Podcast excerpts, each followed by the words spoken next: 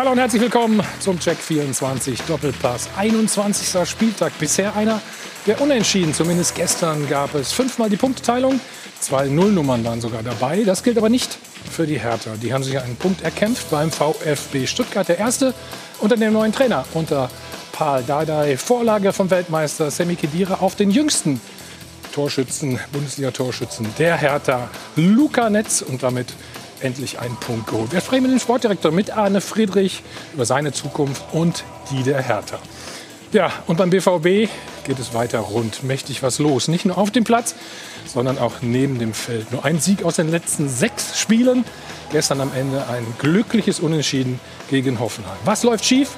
Was ist bloß los mit den Dortmundern? Das wollen wir diskutieren mit meinen Gästen. Er ist internationaler Botschafter der Dortmunder Weltmeister, Champions League-Sieger, deutscher Meister. Karl-Heinz Riele, herzlich willkommen, Kalle. Hallo, danke. Ähm, hast du eigentlich einen Trainerschein? Nee. Auch nie dran gedacht. Du weißt, warum ich frage? Ja, ja. Die Frage kannst du sparen. Hätte ja sein können, ne? Er war Freitag in Leipzig, war er, ne? Genau, ja. Von der Sohn, Alex Schlüter. Alex? Moin. Hallo. So, den Mann kennen Sie alle, vor allen Dingen auch seine Stimme. Über 2500 Spiele kommentiert. Thomas Hermann. Thomas, hallo. Morgen, hallo. Servus. Er ist freier Journalist, unter anderem auch für die Abendzeitung tätig. Patrick Strasser. Patrick, grüß dich. Hallo, guten Morgen. Und unser Sport 1-Experte Stefan Effenberg ist auch da. Stefan. Guten Morgen, hallo. Moin, moin, ja. Und es gibt auch bei den Temperaturen wie immer eine Erfrischung jetzt zu dem Zeitpunkt. Ihr kennt das ja, wie immer alkoholfrei. Laura, du hast, glaube ich, einen Kaffee heute mal da. Ne? Also schön, dass du da bist. Guten Morgen. Wunderschönen guten Morgen auch von meiner Seite. Ein bisschen zum Aufwärmen. Ja, und kalte Stimmung momentan auch beim BVB angesagt. Thomas hat es gerade schon angesprochen. Es will irgendwie nicht funktionieren mit dem Siegen. Gestern gab es wieder nur ein Unentschieden und das gegen Hoffenheim. Und deswegen stellen wir uns auch die Frage, was auch gleichzeitig die Frage der Woche ist, ist Dortmund nur noch Mittelmaß? Rutschen sie vielleicht sogar in die Europa League ab? Schaffen sie überhaupt die internationalen Plätze. Stimmen Sie ab unter sport1.de, da läuft wie immer ein Voting und aktuell sagen 72 Prozent von Ihnen zu Hause, ja, mehr als die Europa League ist nicht drin, also Champions League wackelt ordentlich. Sie können uns auch anrufen 01379 011 011, die Telefonnummer wie jeden Sonntag. Danke, Laura. So, am letzten Spieltag gab es wieder einen Dämpfer für den BVB. Die Niederlage in Freiburg war die dritte aus vier Spielen. Daraufhin wurde viel geredet in Dortmund. Die Verantwortlichen stellten Forderungen und erwarteten endlich die Trendwende. Ergebnis der nächste Dämpfer.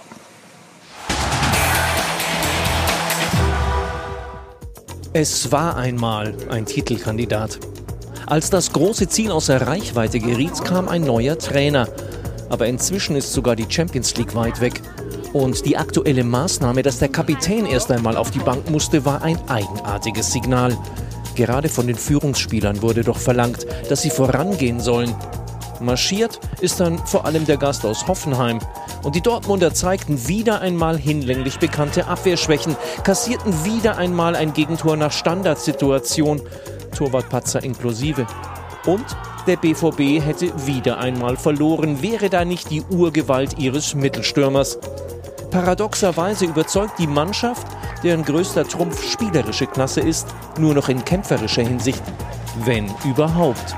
Ein Sieg in zuletzt sechs Bundesligaspielen, das ist die Bilanz eines Durchschnittsteams, wenn überhaupt. Ja, es war einmal ein Titelkandidat. Und wir fragen uns, warum sind die Dortmunder nur noch Mittelmaß? Stefan, was sind die Gründe aus deiner Sicht?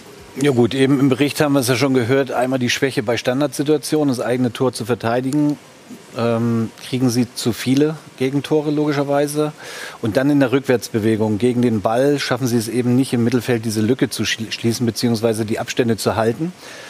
Klafft immer ein Riesenloch. Darüber hinaus finde ich die individuelle Klasse, die sie ja durchaus haben. Reus gestern nur auf der Bank, äh, drei Saisontore, Brand nur ein Saisontor.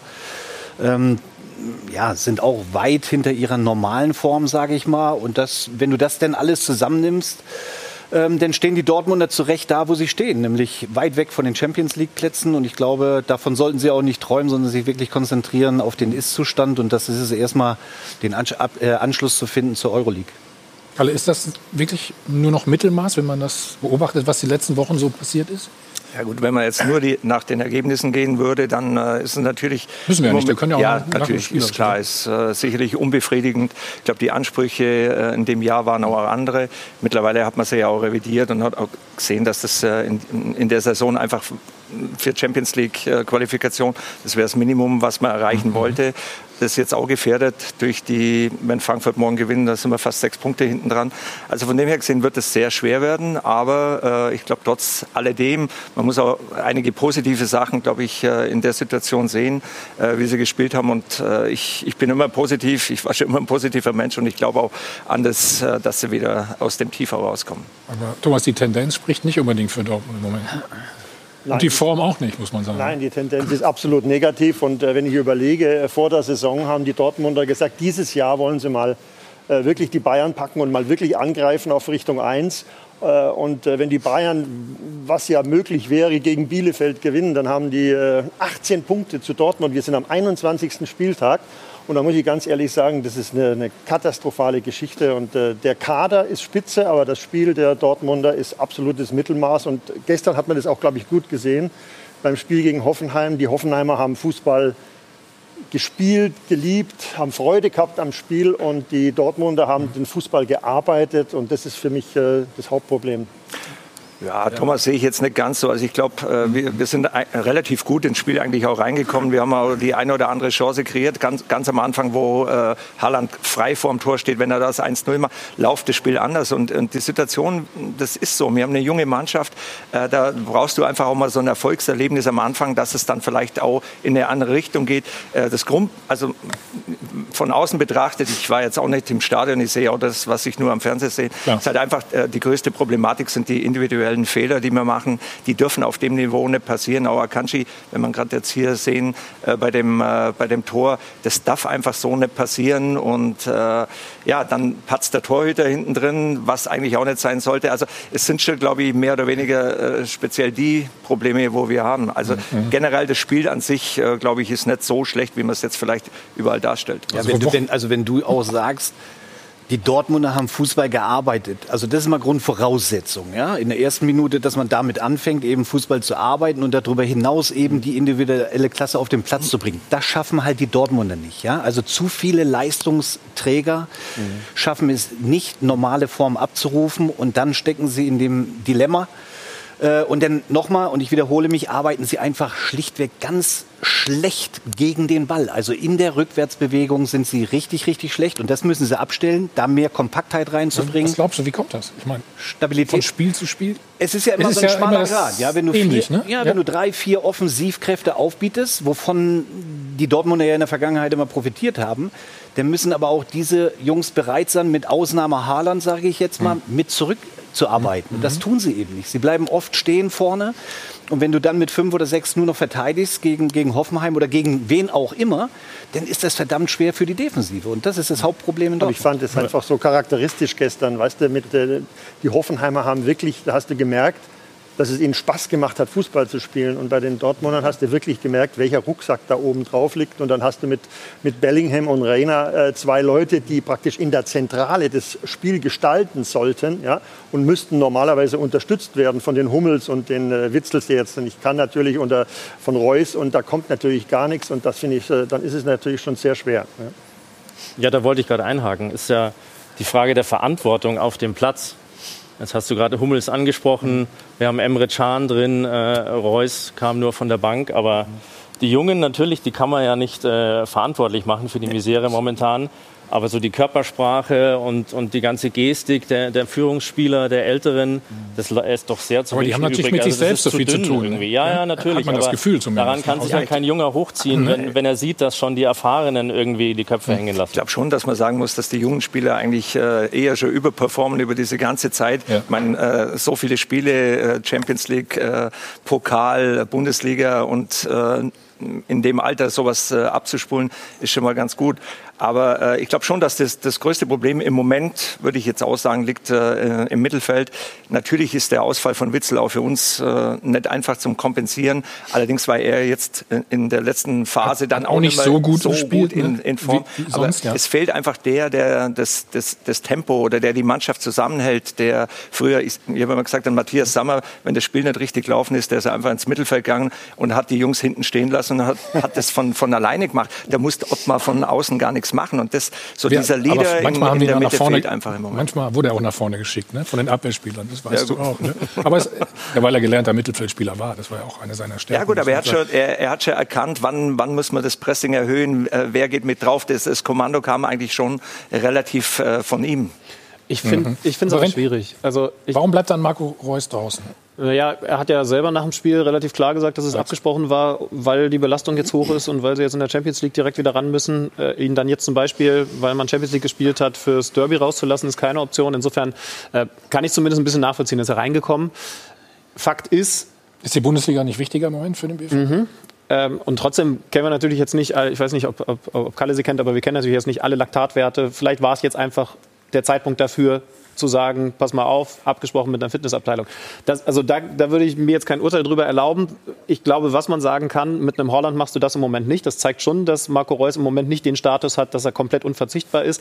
Aber ich kann verstehen, da müssen wir, glaube ich, auch fair sein, dass man in der Saison mit der Taktung, mhm. mit dem Spielplan dann ab und zu mal schauen muss, dass man eventuell auch mal jemanden rauslässt. Ja, und ich glaube, man muss auch äh, mal schauen, von wo er kam. Er hat eine wahnsinnig lange Verletzungsphase gehabt, wo er draußen war für Monate. Dann kommst du zurück, dann kommst du natürlich auch in eine Zeit rein, wo es nicht so unbedingt äh, top läuft. Und das ist immer eine schwierige Situation. Ich war auch lange mal äh, verletzt und mhm. das ist einfach nicht einfach. Und äh, jetzt äh, die Schonung, er hat dann auch einige äh, Spiele äh, ja, gemacht und Terzic wird das mit Sicherheit auch richtig analysiert haben aber, mit den Laktatwerten etc. Aber Terzic hat ja letzte Woche gesagt, nach der Partie, nach der Niederlage, hat er gesagt, die, die Arrivierten müssen vorangehen, auch ein Reus muss vorangehen, die müssen die Jungen führen. Und jetzt sind auf einmal äh, Jungspunde mit 17 und 18 äh, im zentralen Mittelfeld praktisch äh, in, in, der Dampfzentrale. Und der Reus ist draußen und der Hummels äh, ist außer Form. Und der ist Kapitän. also, ich, also ich gebe dir recht, bei der Zentralen ja. habe ich auch ein Problem, weil da ja. brauchst du schon Führungspersönlichkeiten. Du hast gerade Matthias Sammer angesprochen. Ja. Gilt es vielleicht mal zu überlegen, Emre Can ins, ins zentrale Mittelfeld zu stellen, aufgrund seiner Erfahrungen, die er ja hat. Mhm. Spielintelligenz besitzt er. Mhm. Also spricht eigentlich alles dafür. Das habe ich jetzt gestern nicht verstanden, das muss ich klar und deutlich sagen. Darüber hinaus zur Verletzung muss ich sagen, ich hatte auch eine langwierige Verletzung einmal, ich hatte Achillessehneneinriss bin zurückgekommen und ich wurde eben nicht gesteuert von Ottmar Hitzfeld, dass er gesagt hat, erstmal Stück für Stück tasten wir dich an den mhm. Wettkampf ran, sondern direkt rein. rein. Und das Einzige, was du brauchst, sind Spiele, Spiele, Spiele. Das andere kann ich im Training steuern. Verstehe ich auch nicht. Zumal Marco Reus ja ein Kapitän ist. Also sprich, Kapitän sollte ein Führungsspieler sein. Ob er das ist, ist eine andere Diskussion. Aber das erwarte ich eigentlich dann auch, dass man ja. den Spieler dann auch spielen lässt und um schnell in seinen Rhythmus zu kommen. Und das widerspricht sich bei mir in Dortmund ein bisschen und, und deswegen kann ich viele Dinge da nicht Also ich finde die super, Bellingham und äh, Reina, um Gottes Willen, das sind richtig gute Jungs. Aber in dieser komplizierten äh, Situation jetzt, wo die Dortmunder stecken, äh, ihnen so viel äh, Aufgabe zu geben und so viel Macht zu geben, das Spiel zu lenken, fand ich jetzt schon sehr mutig. Also wir hören jetzt erstmal noch Marco Reus. Ähm, Alex hat ja schon angedeutet, was er gesagt hat. Ja, ich hatte mit Trainer vorm Spiel gesprochen und ähm, wir haben eine englische Woche vor uns. Von daher alles gut. Also aufgrund der Belastung? Ja. Was, was soll, er sonst sagen? Genau. Was soll er sonst sagen? Bisschen schmallippig. Er lacht ja alle, oder schmunzelt hier, nicht lacht, Entschuldigung, oder? Alex? Ich schmunzel nicht. Na, ist ja schmunzelt auch ein bisschen. Die bräuchten ja jetzt gerade einen Reus. Ja? Die bräuchten ihn ja ganz, ganz dringend. Ja. Aber, ja, aber, aber sie brauchen einen guten Reus. Ne? Also, also es bringt nichts, wenn ja. du den jetzt reinwirfst. Ich verstehe versteh schon, Stefan, was du meinst. Aber, aber da ist ja nun auch eine medizinische Abteilung, die das, die das abwägen muss, die da mit Einfluss hat, die die Werte hat, die weiß, die wie viel Rhythmus kannst du dem geben. Ne?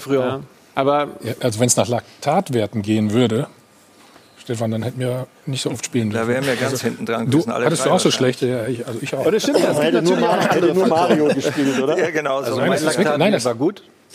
Okay. Nein, wir hatten früher auch eine medizinische Abteilung. Das muss ja auch jeder selber entscheiden. Für mich war aber wichtig, und das habe ich dem Ottmar Hitzfeld auch gesagt, ich will spielen. Ich muss spielen, um so schnell wie möglich in den Rhythmus zu kommen. Und da bringen mir keine Waldläufe was oder Ausdauerläufe oder Intervallläufe irgendwas, sondern du musst spielen, um den Rhythmus zu kriegen. Und dann kannst du eher runterfahren im Training. Das war mit Sicherheit nicht verkehrt. Aber wie gesagt, das muss jeder selber wissen, entscheiden. Die medizinische Abteilung früher, die, die wusste auch Bescheid und wir hatten auch tolle Werte. Das stand auch schwarz auf weiß auf dem Blatt Papier.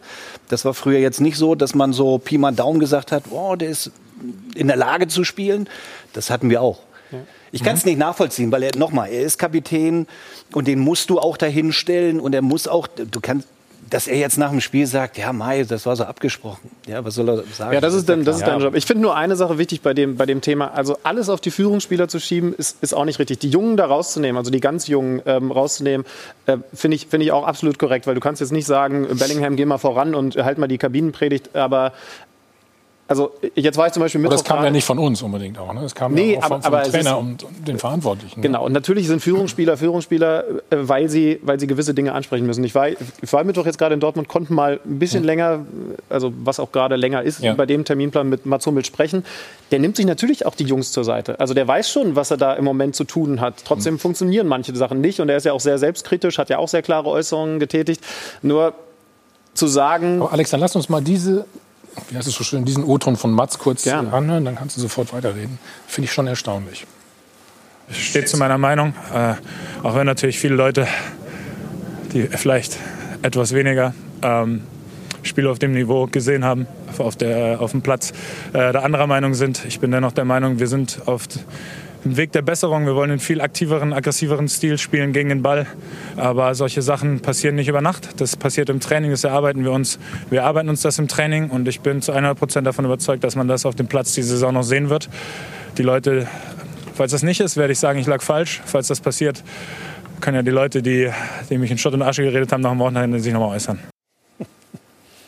Ja, Schutt und Asche haben wir, haben wir nicht geredet. Ne? Also vielleicht hat er ja auch nicht dich gemeint. die Medien- aber, aber ich es ist finde halt das eine jetzt auch gute traurig, Aussage. dass der Hummels gerade äh, auch in einem im Formtief ist. Ja, also es ist halt auch noch nicht gut für die Na Dortmunder. gut, er stellt sich aber dahin. Ne?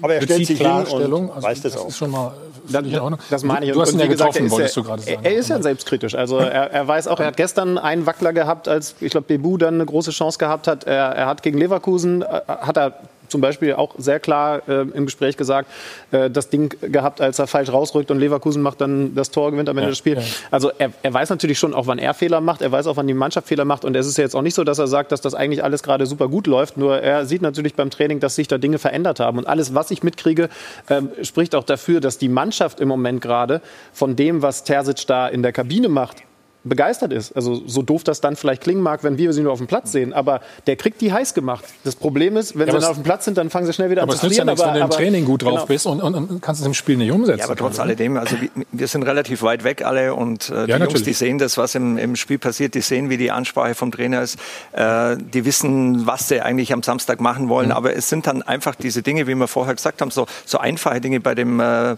bei dem Eckball, wo äh, keiner rausrückt. Ich glaube, die Zuordnung war da. Ich kann mir nicht vorstellen, dass der Trainer sagt äh, oder in der Kabi oder Ja. vorher schon gesagt hat, okay, keiner kümmert sich um das. also das war mit Sicherheit alles klare Absprache. Dann passiert das, der Ball kommt, dann passiert ein Fehler vom, vom Torwart. Das sind alles Dinge, die dürfen einfach auf dem Niveau nicht passieren. Aber sie passieren im Moment. Aber das ändert nichts an der Tatsache, dass trotz alledem Mats sieht, glaube ich, das äh, auch das Positive, was dann doch die Entwicklung war, dass einfach besser gegen den Ball gearbeitet wird. Aber wenn die Erfolgserlebnisse ausbleiben, ist es wahnsinnig schwierig, gerade für so eine junge Mannschaft. Du hast eben angesprochen, 18. Minute.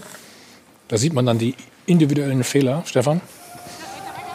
Das ist diese Akanji-Sache, Ja, die du eben erwähnt hast. Geht ne? nicht. Ich meine, er ist Schweizer Nationalspieler, er ist ein, ein, eigentlich, äh, wenn er in- Form ist, ein Top-Spieler. Aber das sind Sachen, die dürfen einfach auf dem Niveau nicht passieren. Aber man muss hier dazu sagen, natürlich ist das ein individueller Fehler, aber Hier, ne? er klärt den noch. Ja, also Ja, ich weiß nicht. Er ist noch dran. Schaut, er, er schaut und behindert ihn jetzt genau in dieser Aktion beim Torschuss. Also das, was er schlecht gemacht hat, hat er hinten raus wieder richtig gut gemacht hier mit diesem Kontakt. Ähm, natürlich dürfen die Fehler nicht passieren, aber wir haben auch Fehler ne. gemacht auf hohem Niveau, das müssen wir auch mal Absolut. sagen. Also ich meine auch, jetzt auch da, er, äh, er kritisiert Marvin Hitz da ein paar Mal oder was wir ja auch gemacht haben, auch in Freiburg, der, der Ball war natürlich äh, haltbar, Mhm. aber er hat auch gestern, glaube ich, drei oder, drei oder vier, äh, sagen wir, richtig äh, gute Torschancen noch zunichte gemacht. Also alles darf man natürlich Aber auch die, nicht die, Jungen, die Jungen brauchen natürlich so einen Akanji und einen Hummels jetzt auch in der Situation, dass die hinten stabil sind. Ja? Aber wenn die beiden jetzt schon äh, gerade so am Wackeln sind und auch mit sich selbst äh, zu kämpfen haben, da ist ja auch klar, dass Ja, aber es die Stabilität eine Reihe vorne äh, äh, auch schwieriger los, wird. ne? die geht vorne sich los. das überträgt Das sich verträgt sich einem ein Geht zum ja wie eine. Welle. Völlig richtig, völlig richtig. Aber dann muss ich vielleicht auf den ein oder anderen Offensiven in der Zukunft verzichten und sagen, ich stelle nicht drei, vier oder fünf Offensive aus, ausgebildet Offensive, sondern ich nehme nur ein oder zwei und kriege dann die Stabilität hin und mache das äh, Mittelfeld zum Beispiel kontakt, äh, kompakt und auch die Außenbahn. Da muss ich vielleicht an der, äh, an der Aufstellung etwas ändern. Wenn es die jetzt sagen müssen- Offensiven nicht schaffen, wie mit, hoch sie Also- stehen halt. mit nach hinten zu arbeiten. Darum Wenn wir von Jungen sp- sprechen in der Offensive, also ich meine, wenn wir Sancho und äh, Haaland nehmen, da gibt es ja nichts zu meckern. Also, Kalle, ihr seid ja auch in Führung gegangen. Durch Sancho, Alex, das äh, gucken wir uns mal an. Wirklich, man.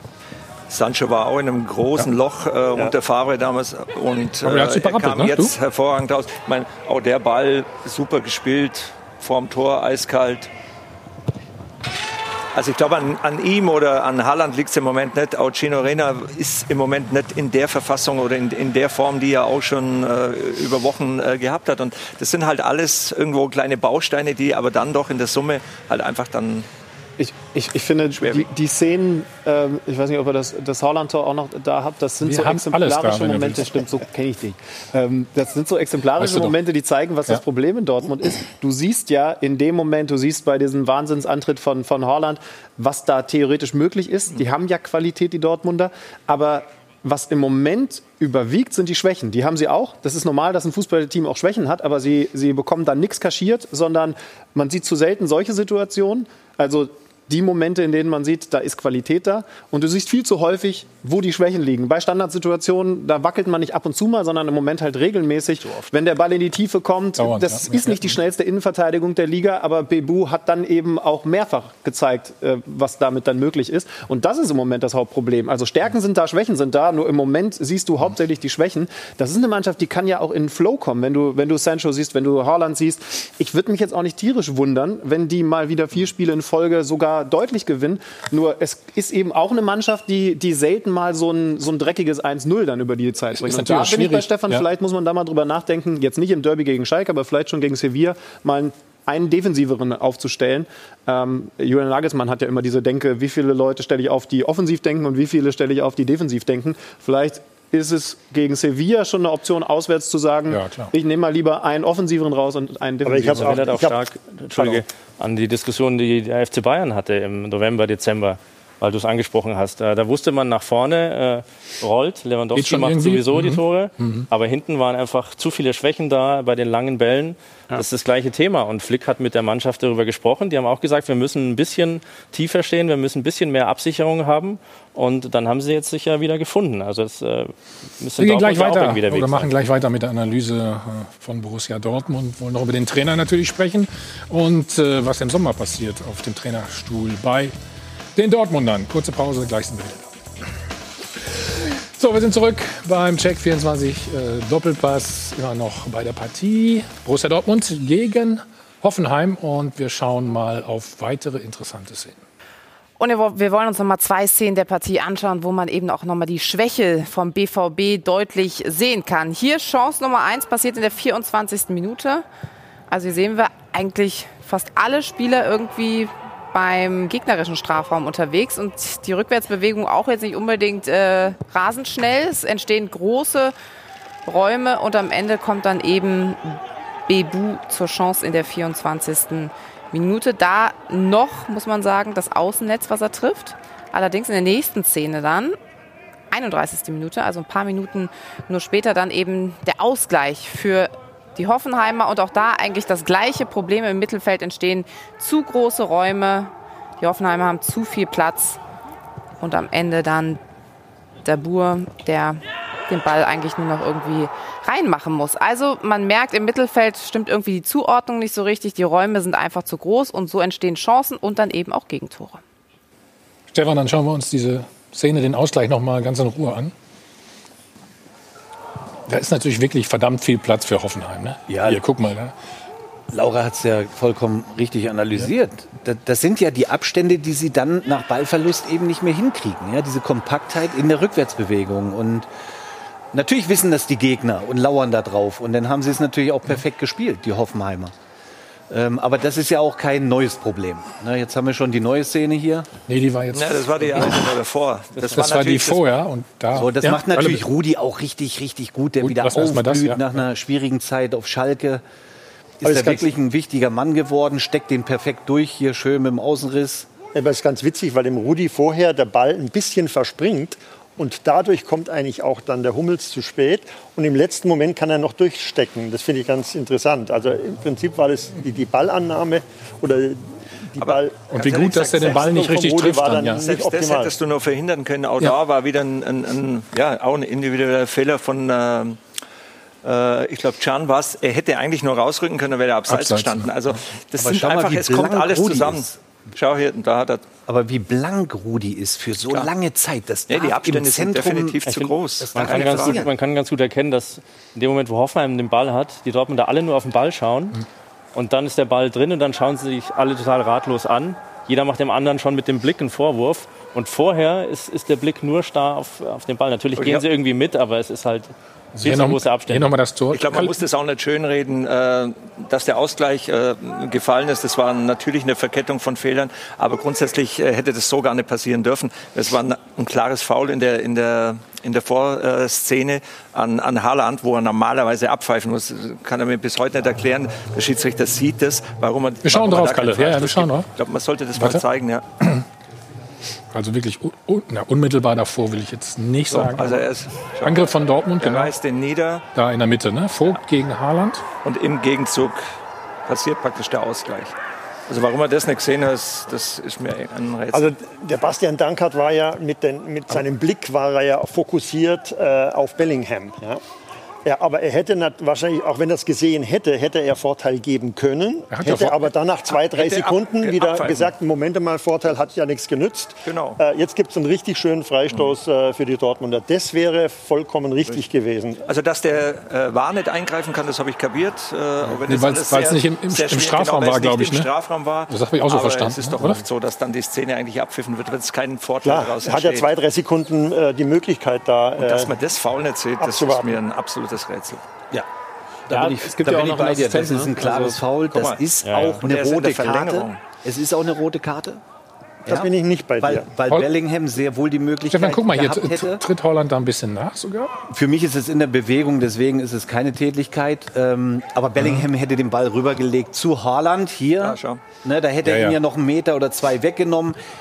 Hätte ihn jetzt rübergespielt und Haaland hätte ihn mit der Innenseite reingemacht. Da bin ich mir ziemlich sicher. Also von daher war es ein ganz klares Foul. In, meiner, in meinen Augen auch eine ganz klare rote Karte. Warum denn rot für dich? Wenn wir es jetzt mal. noch mal schaffen, zu dem Tor dann zu gehen von Hoffenheim, weil wenn wir jetzt hart analysieren, Mhm.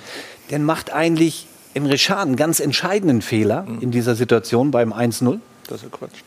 Wenn wir das haben, haben wir das nochmal? Das wäre gut. Der muss nämlich rausrücken. Wir arbeiten gerade dran, ja. Na, er sieht, Aber er sieht mal, wie genau. sich das Spiel entwickelt. Er hat das Spiel voll im Blick und muss nur den Schritt nach vorne gehen gleich. Aber wir hier läuft es nochmal. Also erstmal hier der Riesenplatz natürlich von Rudi im Mittelfeld. Das haben wir schon gesagt, genau. So, und jetzt sehen wir, stopp. Ja, okay, stoppen können wir nicht.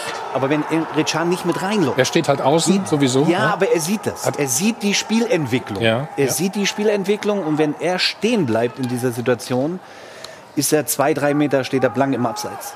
Aber nochmal, das ist ein klares Foul. Jetzt sehen wir es sehr gut.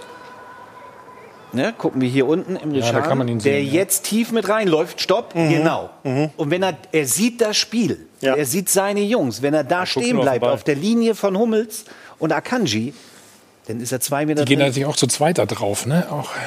Ja, aber das ist ja egal. Emre Can sieht das Er- ja. er Er, muss rausgehen. stehen bleiben auf Ja. der Höhe von den Innenverteidigern. Dann ist er blank im Abseits. Jetzt wollen wir den Trainer noch mal hören, ähm, der sitzt zu dieser Situation.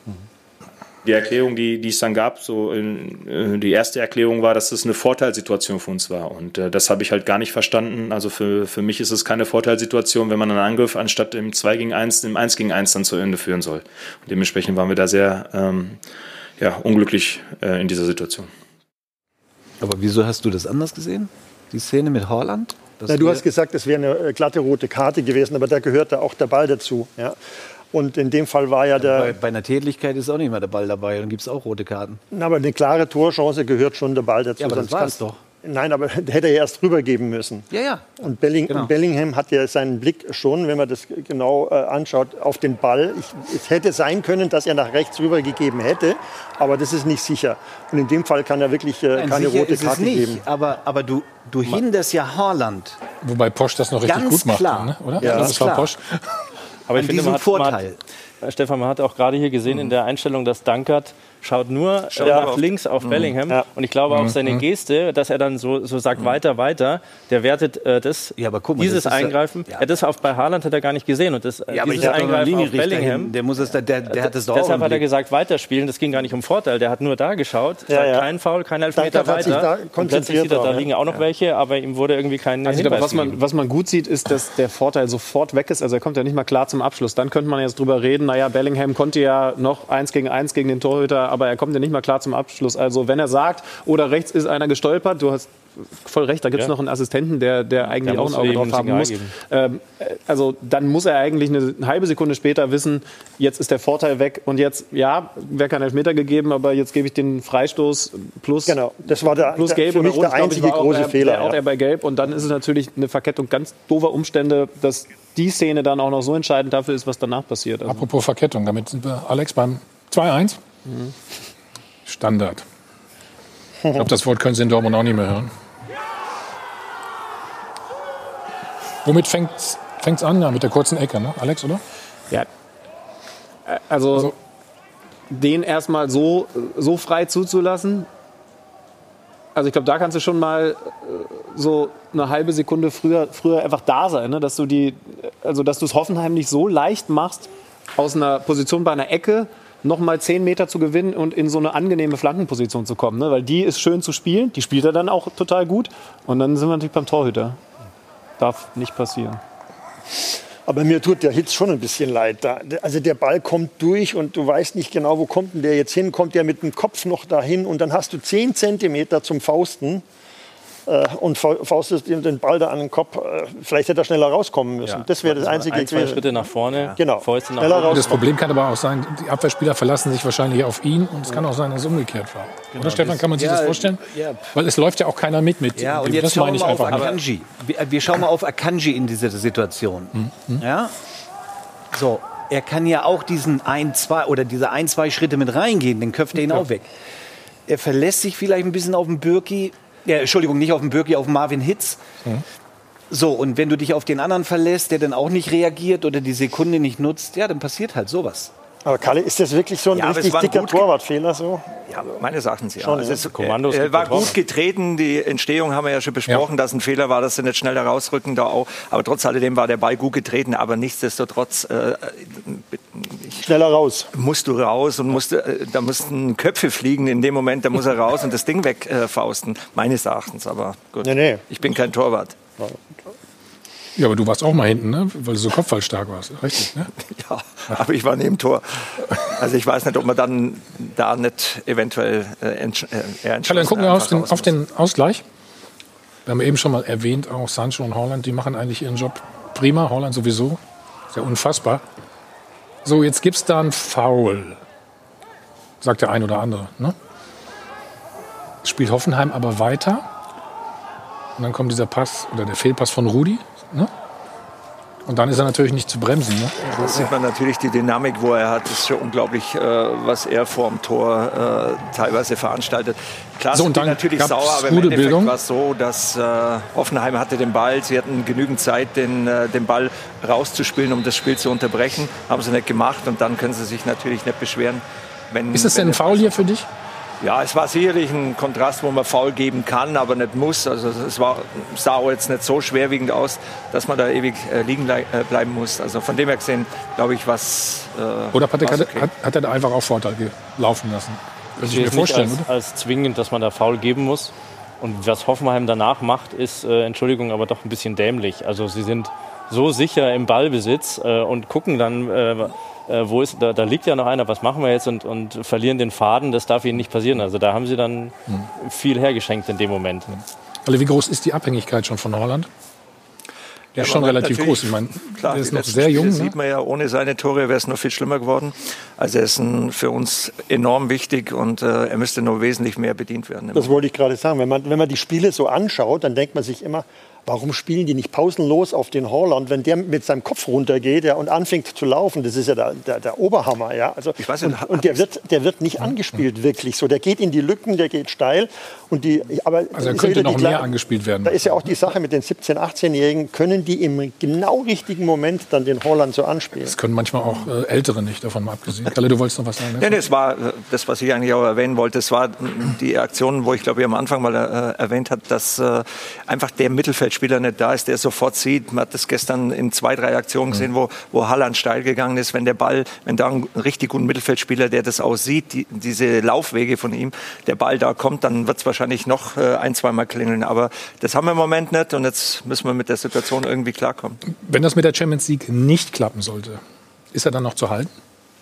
Was glaubst du? Oder was weißt du? Ich weiß genauso wenig wie du und äh, das ist auch nicht meine Aufgabe. Ich glaube, Michael Zorg, Aki Watzke und Kelly, die machen sich da sicherlich äh, große Gedanken. Sie haben, glaube ich, auch die richtige Entscheidung damals getroffen, äh, ihn, also Terzic zu, zu etablieren nach Favre, weil da war klar, das geht so irgendwie nicht mehr weiter, war permanent auch in der Kritik. Und äh, jetzt ist einfach eine Situation, äh, es hat sich ja dann was verbessert, meines Erachtens. Die ersten drei Spiele sind ja auch äh, gewonnen worden, in Leipzig auch, Wolfsburg, äh, Werder Bremen. Also von dem her ging das schon ganz gut auf. Aber jetzt halt die letzten Spiele, die brauchen ein Erfolgserlebnis, dass sie wieder zu der Mannschaft werden, wie sie mal vorher waren. Stefan, was glaubst du, wenn die Champions League nicht erreicht wird? Ja, ich meine, die Dann muss man Dortmunder- wahrscheinlich den einen oder anderen Ja, die verkaufen. Dortmunder haben ja schon Minus geschrieben äh, in diesem Geschäftsjahr. Und von daher, wenn sie die Champions League nicht schaffen, auch bedingt mit Corona, gehe ich davon aus, dass ein junger Superstar wahrscheinlich verkauft werden muss. Ich glaube, dieses Thema Champions League Qualifikation dürfen wir auf keinen Fall unterschätzen bei Dortmund. Also alle Vereine sind gebeutelt, äh, haben Einbußen finanzieller Art.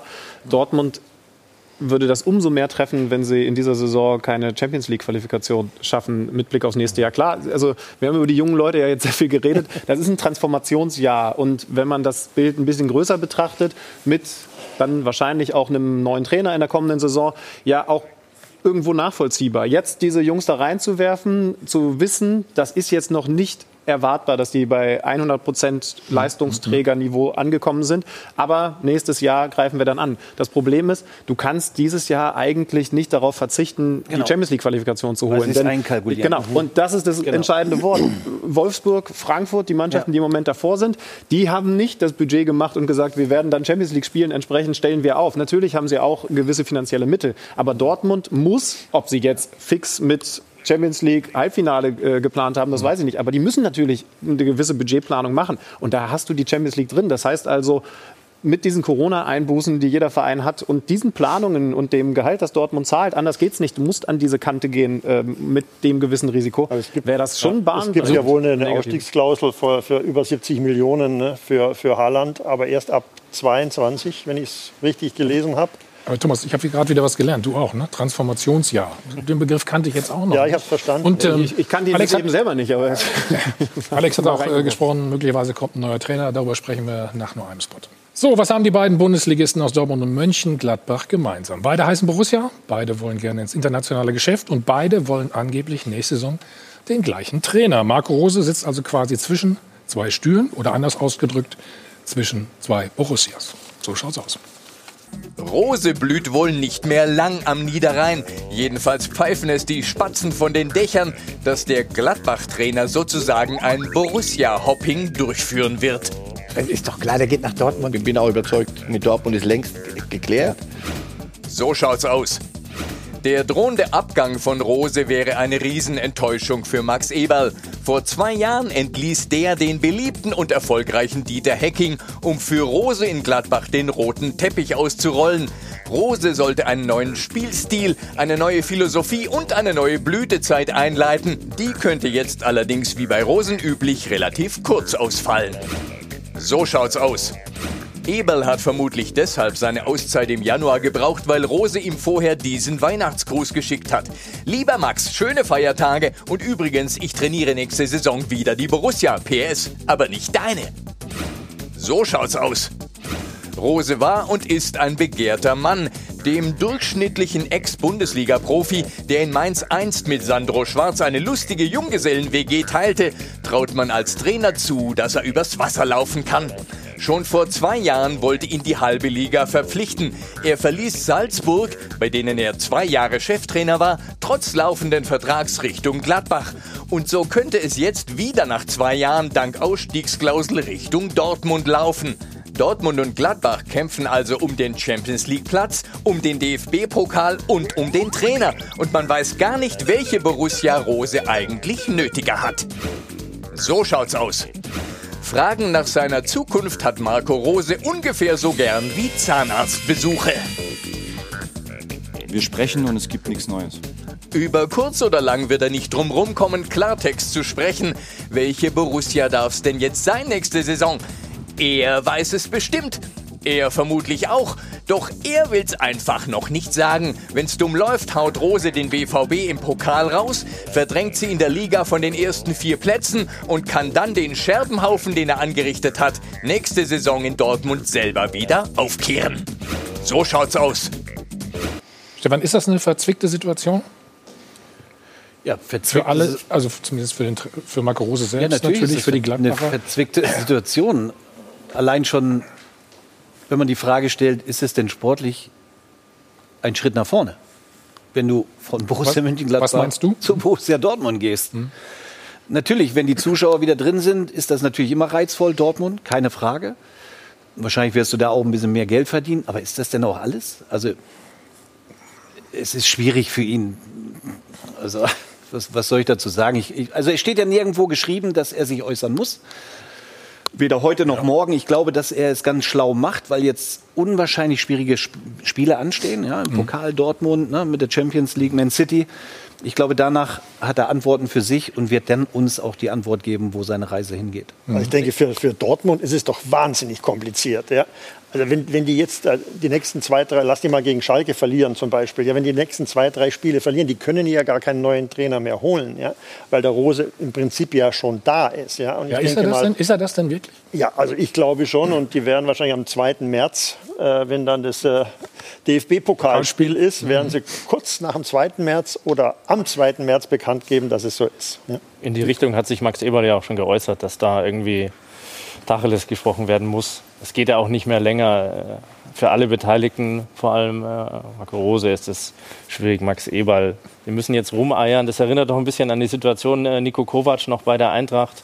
Man musste zweimal in der Woche sagen, äh, Stand jetzt. Äh, und dann sickert es irgendwann mehr und mehr durch. Und äh, die Gladbacher gefährden ja äh, auch irgendwie ihre Saisonziele durch diese Unsicherheit möglicherweise. Die Spieler sind ein bisschen unruhig. Äh, wer kommt dann? Was passiert überhaupt? Auf wen kann ich mich verlassen? Vielleicht offene Verträge etc. Also äh, da gibt es bald, glaube Frage ich. ich nochmal. Letzte Woche schon. Ist das für die Spieler dann wirklich so wichtig, Stefan?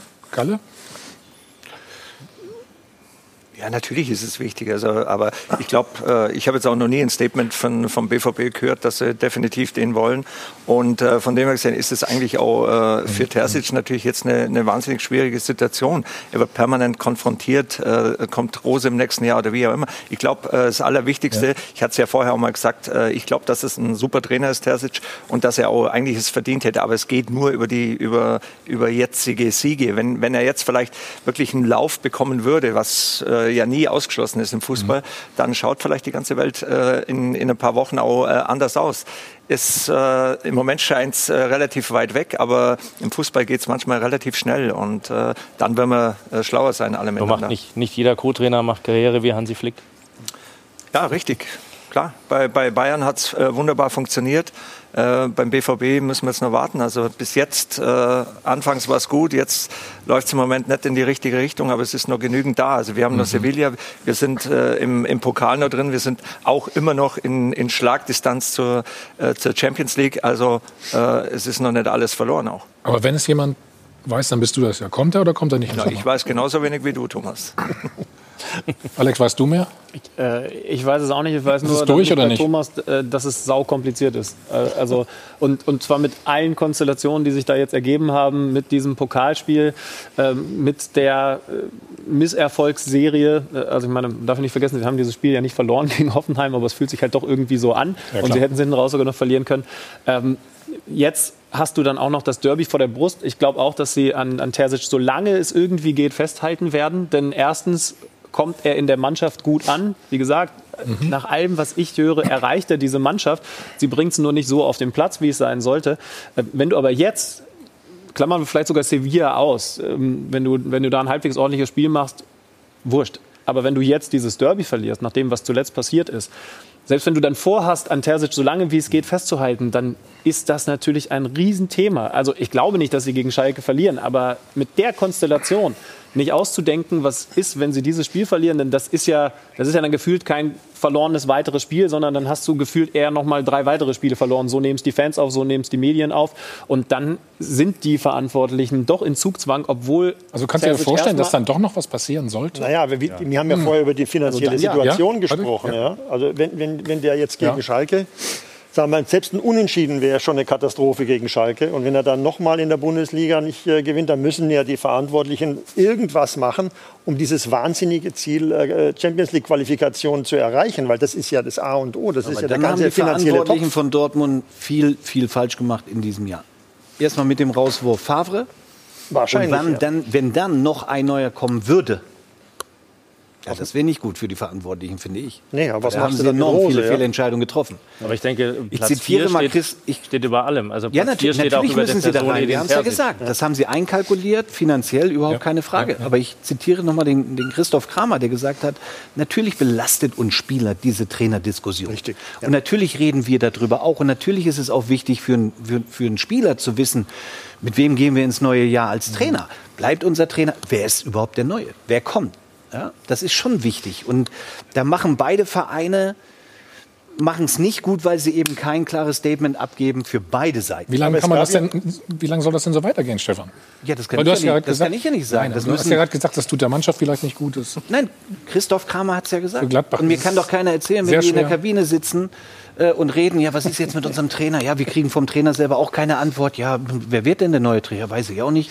Dann kriegst du von niemandem eine Antwort. Und Das ist, ist Ich nicht gut den- für, ich für, für eine Mannschaft, die eigentlich den Ter- funktioniert. Ich finde den Terzic eigentlich auch total sympathisch. Also der kommt richtig gut rüber, der ist eloquent, der, der ist... äh, Ja. Aber im irg- Fußball zählen die Ergebnisse. Ja. Vier Siege, und die, aber vier die, ganzen, Niederlagen, die, zwei ganzen, also die ganzen Aussagen, äh, auch wieder. auf der Pressekonferenz, es ist alles so, so eloquent und sagen, alles, ja. was man immer so sagt äh, im Fußball die ganze Zeit. Ja. Aber in, immer wenn, wenn ich so viele... Also pardon. Hey, du kannst ruhig weiterreden. Immer, Stefan wenn, immer wenn ich so viele Sätze höre und so viele Ja, Erklärungen höre von Trainern, dann weiß ich, es geht nicht mehr lang gut. Ja, und das war bis Also, jetzt lass, uns doch so. mal, lass uns doch mal auf ein Zitat von Max Eberl schauen. Ich muss mich mal umdrehen, sonst kann ich das wieder nicht lesen. So, ich rede immer im Konjunktiv, weil es eben keine Entscheidung gibt, auch wenn manch ein Experte sagt, die Verträge lägen schon in den Schubladen. Das ist Blödsinn. Ich hatte gehofft, dass der Verein Borussia Mönchengladbach sich mehr Glaubwürdigkeit erarbeitet hat. Mich stört eher, dass sie uns ein wenig abgesprochen wird. Alex, ist auch ein- kein richtiges, äh, er ärgert sich, aber es ist natürlich auch kein richtiges Dementi, oder? Wie würdest du das? Nee, das kann er offensichtlich auch nicht geben. Äh, Ich kann es schon nachvollziehen. Das ist für alle eine vertragte Situation. Ich finde es, glaube ich, für, für Dortmund fast noch ein bisschen schwieriger. Bei, bei Gladbach müssen wir jetzt auch schauen, ähm, was, was die, also ich meine, die haben heute ein wichtiges Spiel gegen Wolfsburg. Stimmt, Äh, ja. Also wenn das gestern gewesen wäre und sie es vielleicht verloren hätten, würden wir jetzt auch über, über Gladbachs Probleme in der Liga reden und mögliche Nichtqualifikationen für einen europäischen Wettbewerb. Aber, aber warten wir mal ab. Ähm, ich würde es mal umdrehen. Es ist sau kompliziert. Stellt euch mal vor, Dortmund hätte das jetzt anders gestaltet und hätte diese Personalie schon veröffentlicht. Und es wäre allen klar, in der jetzigen Situation, die würde sich ja erstmal nicht ändern, mit Terzic als Trainer, der ist dann eh in ein paar Wochen weg. Du gibst, Train äh, du gibst Spielern ein, bisschen, ein gewisses Alibi. Also Alibi, ja. ihr, ihr, ihr wart die Profis, ihr könnt es besser einschätzen, aber das würde die Sache auch sehr kompliziert gestalten. Also jetzt schon als Spieler zu wissen, ah, vielleicht fehlt uns im Moment so ein bisschen der, der letzte Schritt, wir gehen vielleicht nicht immer die letzten Prozent. Und dann denen auch noch zu sagen, übrigens, der Trainer, der euch dafür anscheißt, der ist in ein paar Wochen sowieso nicht mehr da, weil dann wartet der Rose, dann könnt ihr euch neu beweisen, ist schon schwierig mit dem Hintergrund, sie müssen diesen vierten Platz holen. Das ist eigentlich eine fürchterliche Situation für alle. Also auch Rose scheint ja auch eine, eine Ausstiegsklausel zu haben. Ja, also der kommt da raus. Ja. Das ist bestätigt worden, ja. Genau. Das ist klar. Ja. Ja. Und, Aber äh, Gladbach müsste den ersten Schritt machen. Dortmund kann ja nicht den ersten Schritt machen. Also Gladbach müsste sagen, Ja, Dortmund muss einfach nur bezahlen, dann geht er dahin. Oder? Ist das nicht bei Ausstiegsklauseln so? ja, ja, klar. Ah, siehst du. Upamecano haben wir Du hattest nicht einen im Vertrag, ist ganz klar. Ne? Also wir reden gleich weiter natürlich über- über dieses Thema und dann ähm, schalten wir nach Berlin zum Sportdirektor, zu Arne Friedrich. Der macht sich gerade schon warm für uns. Sie können erstmal 100.000 Euro gewinnen. Viel Glück und bis gleich. Wieder zurück beim Check 24 Doppelpass. Also die Leitung steht schon mal nach Berlin zu Arne Friedrich. Der Sportdirektor steht uns gleich Rede und Antwort vorher. Arne, warte bitte noch einen Moment. Wollen wir noch die Frage der Woche auflösen, Laura? Es dreht sich ja alles um Borussia Dortmund heute. Ist Dortmund nur noch Mittelmaß, hatten wir Sie zu Hause gefragt. Im Netz war einiges dazu los. Manche sagen, ja, momentan ist das überhaupt nicht gut, was Dortmund zeigt. Andere glauben aber noch an den BVB. Hier zum Beispiel, nein, definitiv kein Mittelmaß. Dortmund hat natürlich einen hoch veranlagten Kader, der an guten Tagen die Sterne vom Himmel spielen kann. Aber im Moment fehlt es an vielen Dingen. Mentalität, Aggressivität in den Zweikämpfen, Lautstärke auf dem Platz. Für Mittelmaß ist es aber noch zu früh. Andere sagen, mag sein, dass sich die Ansprache unter Terzic geändert hat. Taktisch ist das zum Favre-Fußball aber ein Rückschritt gewesen. Und auch wenn man sich die Abstimmung anschaut, das ist schon sehr eindeutig. 72 Prozent von Ihnen zu Hause sagen, ja, mehr als die Europa League ist momentan nicht drin für den BVB. Also wenn es danach geht, könnte es eng werden mit der Champions League. Stefan, wenn du- Mittelmaß, Weil die erfahrenen Spieler wie Can, Hummels, Reus, Delaney über ihren Zenit hinaus sind und die jungen Spieler eigentlich nur im Kopf haben, wo sie in ein bis zwei Jahren spielen. Dortmund ist momentan sogar noch schlechter wie Mittelmaß. Die sind komplett von der Rolle, kein Selbstvertrauen, nichts. Trainereffekt komplett verpufft. Du musst jetzt im Sommer eigentlich einen neuen Trainer involvieren und auch die Mannschaft nochmal neu strukturieren. Aktuell ist der BVB nur Mittelmaß. Ein Reus als Kapitän ist viel zu ruhig und auch aktuell kein Unterschiedsspieler. Für mich ist Dortmund nur noch Mittelmaß. Man vermisst das Aufbäumen, das Kämpfen und so kann man keinen Blumenpott mehr gewinnen. So in dieser Verfassung verliert man auch das Derby auf Schalke. Ja, düstere Aussichten, ne? Das muss man so sagen. Stefan, Wenn du Marco Rose wärst, was würdest du denn machen? Erstmal noch abwarten? Mich voll Wenn die Entscheidung noch nicht-. Ja. Und dann würde ich danach äh, sagen, wo ich dann hingehe. Heute? Aber ich bin ja nicht Marco Rose. Was würdest du denn empfehlen? Versuche ich es mal so. ich habe es ja schon gesagt, ist er sportlich wirklich ein, ein Schritt nach vorne? Das kannst du ja jetzt halt noch nicht Frage, sagen, ne? die, die er für sich selber beantworten muss. Das habe ich ja vorhin gesagt. Die Champions League-Spiele sind enorm wichtig. Das Pokalspiel gegen Dortmund ist für ihn, glaube ich, auch wichtig. Ähm, aber ich bin mir ziemlich sicher, dass er in seinem Kopf schon eine Entscheidung gefällt hat. Aber es Ich, gab ja ich würde mir natürlich wünschen, dass er in Gladbach bleibt, das muss man dazu sagen. Mhm. Weil, weil da ist eine positive Entwicklung. Die Fans stehen 100 Prozent hinter ihm. Äh, Von daher würde ich mich persönlich freuen, wenn er da bleibt. Dortmund könnte sich aber auch freuen, wenn er nach Dortmund geht. Was rede ich hier über? Aber es gab, ja auch mal eine, es gab ja auch mal eine positive Geschichte. Ja, damals, als Nagelsmann äh, von Hoffenheim äh, nach Leipzig gegangen ist, da war das auch lange, lange vorher und äh, es ist alles wunderbar gegangen und äh, die Mannschaften haben trotzdem volle Pulle gespielt und äh, es, war, es blieb nichts Negatives übrig, wenn man das äh, sehr frühzeitig mal bekannt gibt. Also Dortmund hat schon den Trainer gewechselt. äh, Die Hertha übrigens auch. Jetzt begrüßen wir erstmal den Sportdirektor ganz herzlich, Arne Friedrich. Arne, grüß dich. Hallo in die Runde. 1 zu 1 gestern in Stuttgart. Ähm, ist das jetzt der Wendepunkt? Geht es jetzt aufwärts? Ja, der Wendepunkt war das natürlich noch nicht. Ich glaube, wir haben gestern zwei unterschiedliche Halbzeiten gesehen. Die erste Halbzeit war definitiv nicht so, wie wir uns das vorgestellt haben. Die zweite äh, war eine andere. Aber äh, wir, sind, wir sind uns bewusst, es wird noch eine lange Saison für uns. Äh, Wir sind uns der Situation absolut bewusst, aber auch optimistisch, ähm, dass wir da zusammen wieder rauskommen. Wir reden sofort weiter. Jetzt schauen wir erstmal äh, ein bisschen auf die Hertha. Also ihr wartet schon seit sieben Bundesligaspielen auf einen Sieg. Gestern habe ich schon angesprochen, gab es mal wieder einen Punkt in Stuttgart. Trotzdem hinkt der Hauptstadtklub, der aktuell auf Platz 15 steht, den eigenen Ansprüchen deutlich hinterher.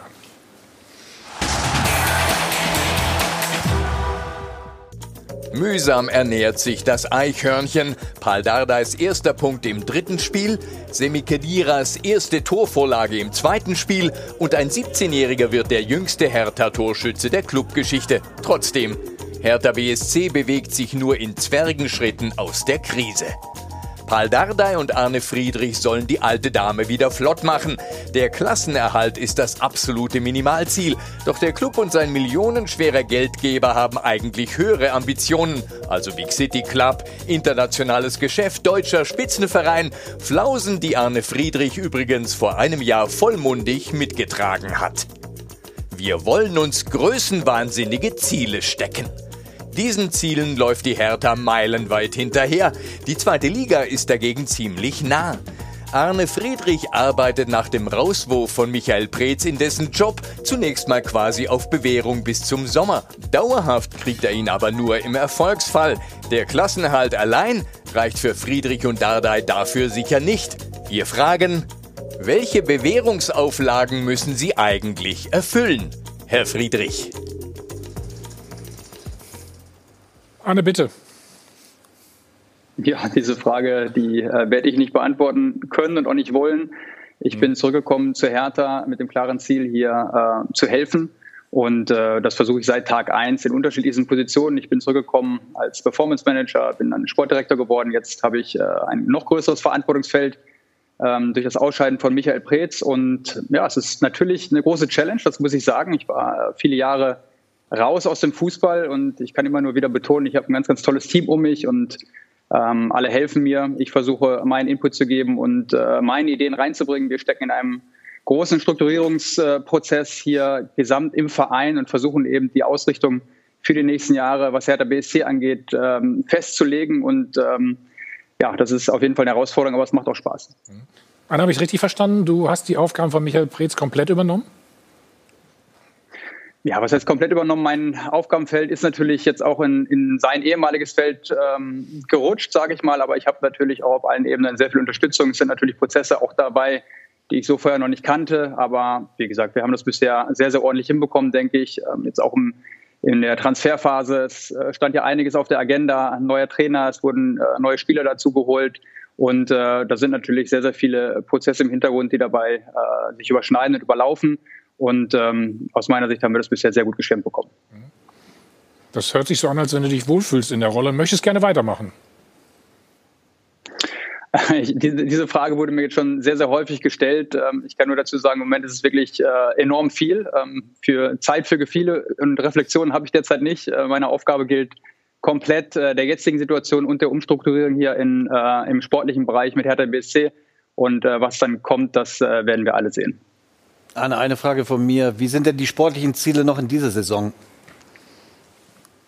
Ja, ganz klar. Ich glaube, das brauchen wir nicht schönreden. Wir wollen die Klasse halten. Wir sind im Abstiegskampf. Ähm, ich glaube schon, dass, äh, dass man auch optimistisch trotz allem jetzt in die Zukunft schauen kann. Und das tun wir. Wir sind überzeugt davon, dass wir in der, in der Liga bleiben werden. Aber es wird noch ein harter Weg. Das ist uns auch bewusst. Das sieht man jetzt auch an den Ergebnissen. Auch äh, gerade Mannschaften wie Mainz ähm, die jetzt auch schon eigentlich abgeschrieben waren, die sich immer wieder zurückkämpfen, jetzt äh, ein 2 zu 0 noch umgedreht haben. Es wird schon noch äh, eine sehr, sehr ähm, schwierige Aufgabe bis zum Ende der Saison, aber wir arbeiten sehr, sehr gut auf allen Ebenen.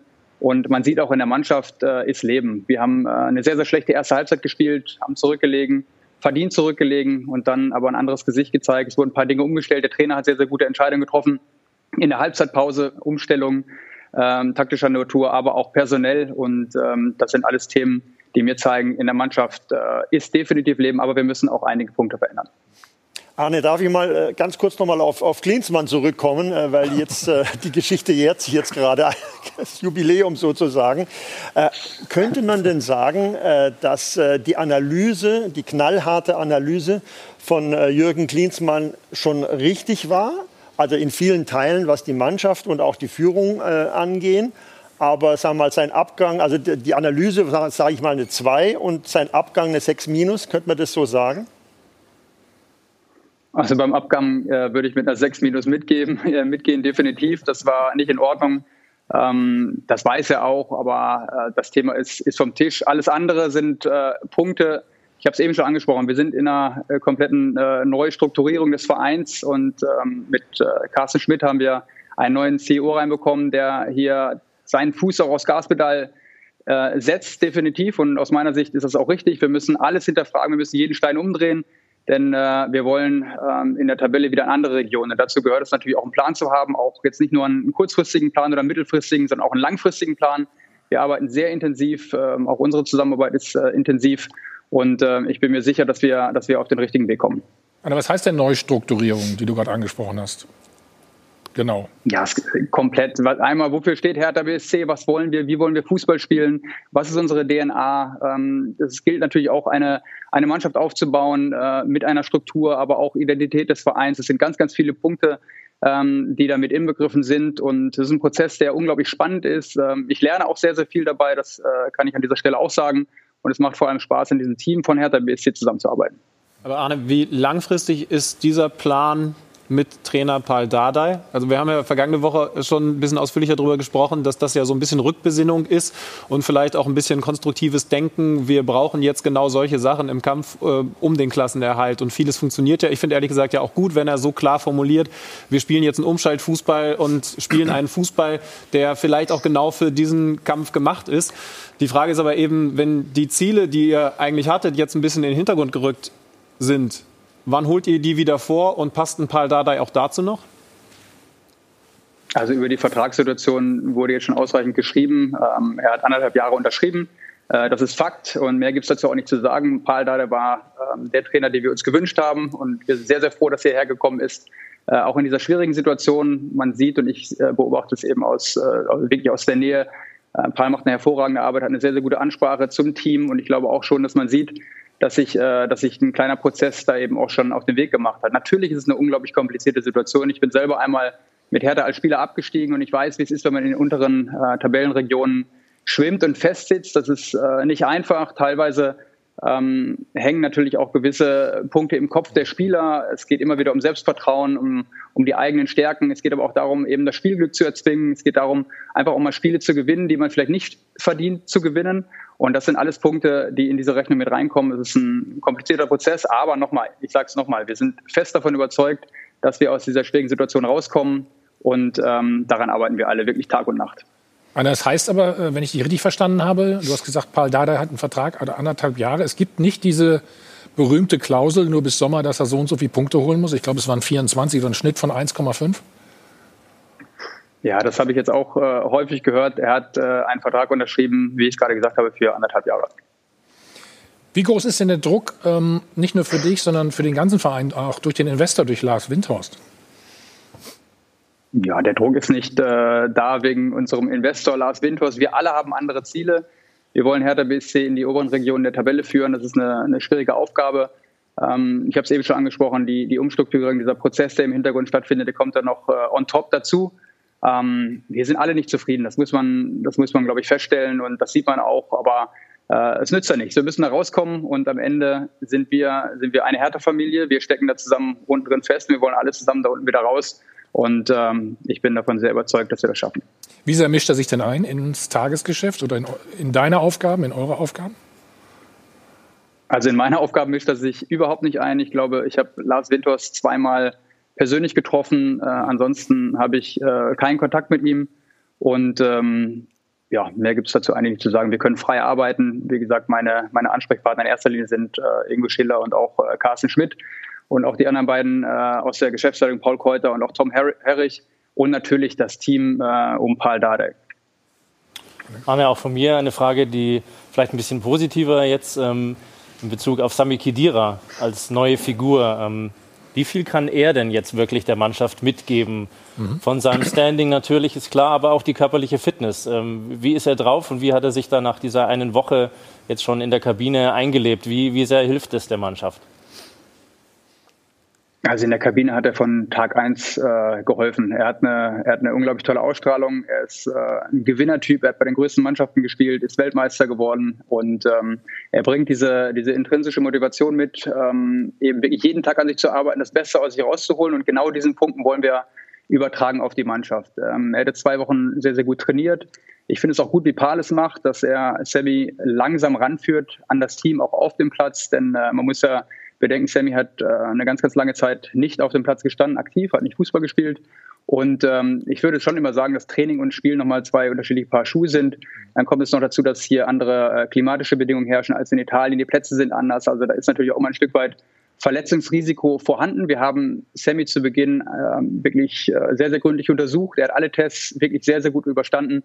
Und für uns war klar, wenn wir die Möglichkeit haben, einen Sammy Kedira hier nach Berlin zu holen, dann äh, würden wir uns sehr, sehr freuen. Ich bin, wie gesagt, sehr froh, dass wir es geschafft haben. Er zeigt äh, definitiv äh, Siegermentalität und vor allem auch, wenn, wenn er ins Spiel kommt, das haben wir jetzt gegen äh, jetzt im letzten Spiel sehr, sehr gut gesehen, er weiß, wann er einfach spielen muss. Denn das ist, glaube ich, etwas, woran wir alle ein Stück weit arbeiten müssen, diese Seriosität auf dem Platz, geradlinig zu spielen, auch mal zu wissen, okay, ich habe nur einen Kontakt, vielleicht wenn ich äh, Druck von hinten bekomme. Er hat halt einfach diese Erfahrung und ähm, er wird uns ganz, ganz bestimmt noch sehr, äh, sehr, sehr helfen.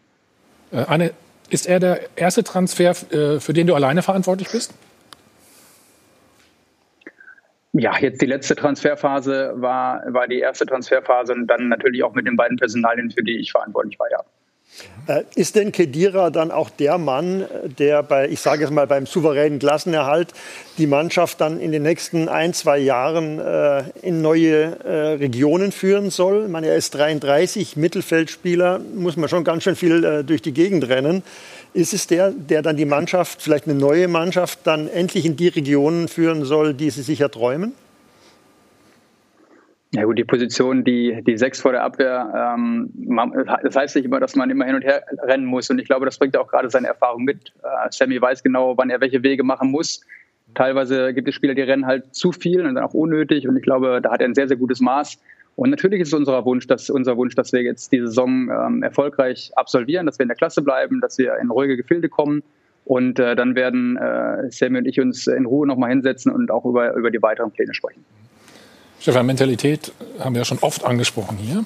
Ähm, scheint auch bei Hertha gefehlt zu haben. Ist Sammy Gedira einer der Ersten, der das Thema so ein bisschen beheben könnte oder das Problem? Ja, wir haben es ja vor zwei Wochen hier in der Sendung schon mal besprochen, dass er aufgrund seiner, seiner Erfahrung und seiner Qualität ähm, perfekt zu Hertha BSC passt. Ähm, Paul Dardai hat gesagt, mir fehlen erfahrene Leute, deswegen gab es vielleicht auch diesen Torwartwechsel. Deswegen kam es auch zu dieser Verpflichtung zu Kedira. Völlig richtig, im zentralen Bereich einen zu holen, wenn er denn fit ist. Und das ist er, das hat Arne ja gerade bestätigt, ähm, äh, ihn zu verpflichten und zu sagen, du bist jetzt der entscheidende Mann, um den Rhythmus vorzugeben, um, um die Mannschaft auch zusammenzuhalten, nicht nur auf dem Platz, sondern auch in der Kabine. Und von daher finde ich äh, 100% richtige Entscheidung, Kedira zu verpflichten. Kalle, wie war dein Eindruck? Als du es gehört ja, hast, oder wie ist dein Eindruck noch nicht? Nee, also, dem Arne auf jeden Fall gratulieren, dass das äh, geklappt hat. Ich glaube, äh, wir kennen ihn aus äh, der Nationalmannschaft, äh, auch aus der italienischen Liga. Er ist ein, ein Spieler, wo dann schon, äh, sagen wir mal, so eine Mannschaft, die auch angeschlagen ist, wie jetzt ja Borussia Dortmund im, im Moment auch, äh, sicherlich äh, auf jeden Fall weiterhelfen kann und, äh, und gerade den, ja, den jüngeren Spielern bei, bei Hertha einfach auch gewisse Sicherheit geben kann. Einer hat gerade gesagt, die Plätze in Italien sind anders. Das müsstest du ja, am besten noch teilweise wissen, auch schlecht. Alex, dann lass uns mal ähm, mit Arne zusammen nochmal äh, auf den Ausgleich schauen. Den hat nämlich Semi Khedira vorbereitet. Hier kommt die Szene. Ja, Arne hat's ja Ich weiß nicht, ob es ganz gewollt war. Ja, aber, aber ich glaube, es kommt so ein bisschen rein in die Kategorie zu wissen, wann man den einfachen Pass spielt. Also es ist jetzt vielleicht gar nicht so sehr Geniestreich, wie man das im ersten Moment denken könnte, aber er spielt ihn sicher, er spielt ihn, er, er spielt ihn gut. Und äh, wichtig ist, dass er präsent ist. Und also so einfach ist die Aufgabe für einen Sami Khedira ja auch nicht, denn der hat wenig Spielpraxis gehabt in den letzten Jahren, weil er eben blöderweise auch immer wieder verletzt war. Das ist ja das große Risiko bei der Personalie. Er muss halt fit sein und er muss verletzungsfrei sein, sonst kannst du noch so viel Erfahrung haben, dann hilfst du der Mannschaft nicht. Und äh, so da zu sein, aber ich fand, den, ich fand den Pass von, äh, von äh, Kedira wirklich technisch höchst anspruchsvoll. Ja. Du hast gesehen, wie er mit. Ja, naja. mit, mit doch, bin ich schon. Hast, hat er den nicht so reingechippt mit. mit naja, okay. Frage, Frage, du hast nicht gespielt. Das stimmt nicht. War nicht so sauber. War nicht so sauber. Lass, aber, lass Arne mal antworten. Was man sagen kann, ist, mit der Einwechslung von Kedira kam eine gewisse Ruhe ähm, im Spiel von Hertha. Sie haben Druck gemacht, sie hatten das Spiel im Griff und, und, vollkommen verdient hinten raus auch den Punkt geholt. Also mit dieser Einwechslung hat man wirklich gesehen, worauf mhm. wir uns die nächsten Wochen freuen können. Arne hat jetzt die Chance, uns den Pass als komplett gewollt zu verkaufen. Jetzt bin ich gespannt. Ja, dann frage ihn noch mal. Also, man, man, hat den, man hat den ganzen Spielzug gesehen, es war komplett geplant, auch das Ausrutschen von Dodi Luke Bacchio. Äh, insgesamt ein sehr, sehr schöner Spielzug. Nein, aber jetzt mal im Ernst, was, was man sieht hier auch in dieser Situation, ähm, das aktive Fordern auch von, von Sammy, ich glaube auch in dieser Situation eben den Ball zu fordern, ist unglaublich wichtig. Klar, dass der, dass der Pass dann scheinbar ein Stück weit glücklich auch ankam und auch das Tor jetzt eher äh, ja, wirklich ein Willen war als, als wirklich das, das herausgespielte Tor in dem Sinne, ist klar, aber es zeigt auf jeden Fall die richtige Richtung. Sammy fordert die Bälle, er weiß, ähm, was um sich herum passiert, denn es ist aus meiner Sicht ganz, ganz wichtig für einen zentralen Spieler, eben auch diese, dieses periphere Sehen und sich vorher zu orientieren und dann eben auch zu entscheiden, wann spiele ich schnell und wann langsam. Und ich freue mich auch unglaublich, dass äh, Luca Netz äh, das Tor geschossen hat. Es war ein sehr, sehr wichtiges Tor. Und wenn wir ein bisschen Glück haben, äh, können wir das Spiel danach sogar noch gewinnen. Anne, wir wollen gleich noch über ihn sprechen, wo ihr ihn entdeckt habt und ähm, oh, wann der Vertrag natürlich verlängert wird. Das, das Übliche halt. Wir machen eine kurze Pause. Bleib bitte noch da. Äh, erstmal können unsere Zuschauer 100.000 Euro. Weiter geht's beim Check 24. Doppelpass. Und netterweise ist Arne Friedrich uns immer noch aus Berlin zugeschaltet, Arne. Vielen Dank für deine Zeit und äh, Geduld. Wir schauen noch mal auf den Ausgleich, haben wir eben zwar schon mal gesehen, aber es geht natürlich um den 17-jährigen Luca Netz. Wo habt ihr den entdeckt? Also er spielt jetzt schon seit äh, 2010, glaube ich, bei uns, mhm. hat äh, sämtliche U-Mannschaften durchlaufen und ähm, ja, ich glaube, Luca ist ein, ist ein fantastischer junger Spieler, ähm, den wir gerne in unseren Reihen haben. Das steht mal fest. Irgendwo habe ich schon wieder gehört, der soll äh, möglicherweise zu den Bayern gehen. Wer sagt denn das? ähm, mein Ohr. Dann äh, überprüfe dein Ohr bitte. Naja, der wird ja, der wird im, im Mai wird er 18, ne? Und dann, äh, ja. oder März oder im Mai wird er 18 und dann äh, könnte er ja einen längeren Vertrag unterschreiben, ne? Ja, frag Arne, komm. Ja, ja. ist es so? Aber, also wir, wir schlafen ganz bestimmt nicht. Luca Netz äh, ist äh, einer der ganz, ganz wichtigen Spieler, äh, Jugendspieler in unseren Reihen. Und äh, wir haben selbstverständlich einen Plan mit ihm und äh, sind auch schon seit längerer Zeit in Gesprächen mit ihm, aber auch mit seinen Eltern. Und ähm, ja, wie gesagt, über Vertragsdetails werde ich jetzt bestimmt nicht sprechen, aber ich bin allgemein sehr, sehr optimistisch, dass wir noch äh, lange und viel Freude an ihm haben werden. Aber eigentlich musst du ja die neue Saison jetzt schon planen. Oder planst du sogar zwei Gleise? Das tue ich. Ja, in erster Linie, man muss immer schauen, dass man das Tagesgeschäft, äh, die jetzige Arbeit, äh, das Wichtige wirklich in dem jetzigen Moment äh, darf man nicht vernachlässigen, aber wir planen natürlich schon, schon weiter. Hm, jetzt geistert so ein bisschen der Name Freddy Bubic auch durch Berlin. Was würde das denn für dich bedeuten?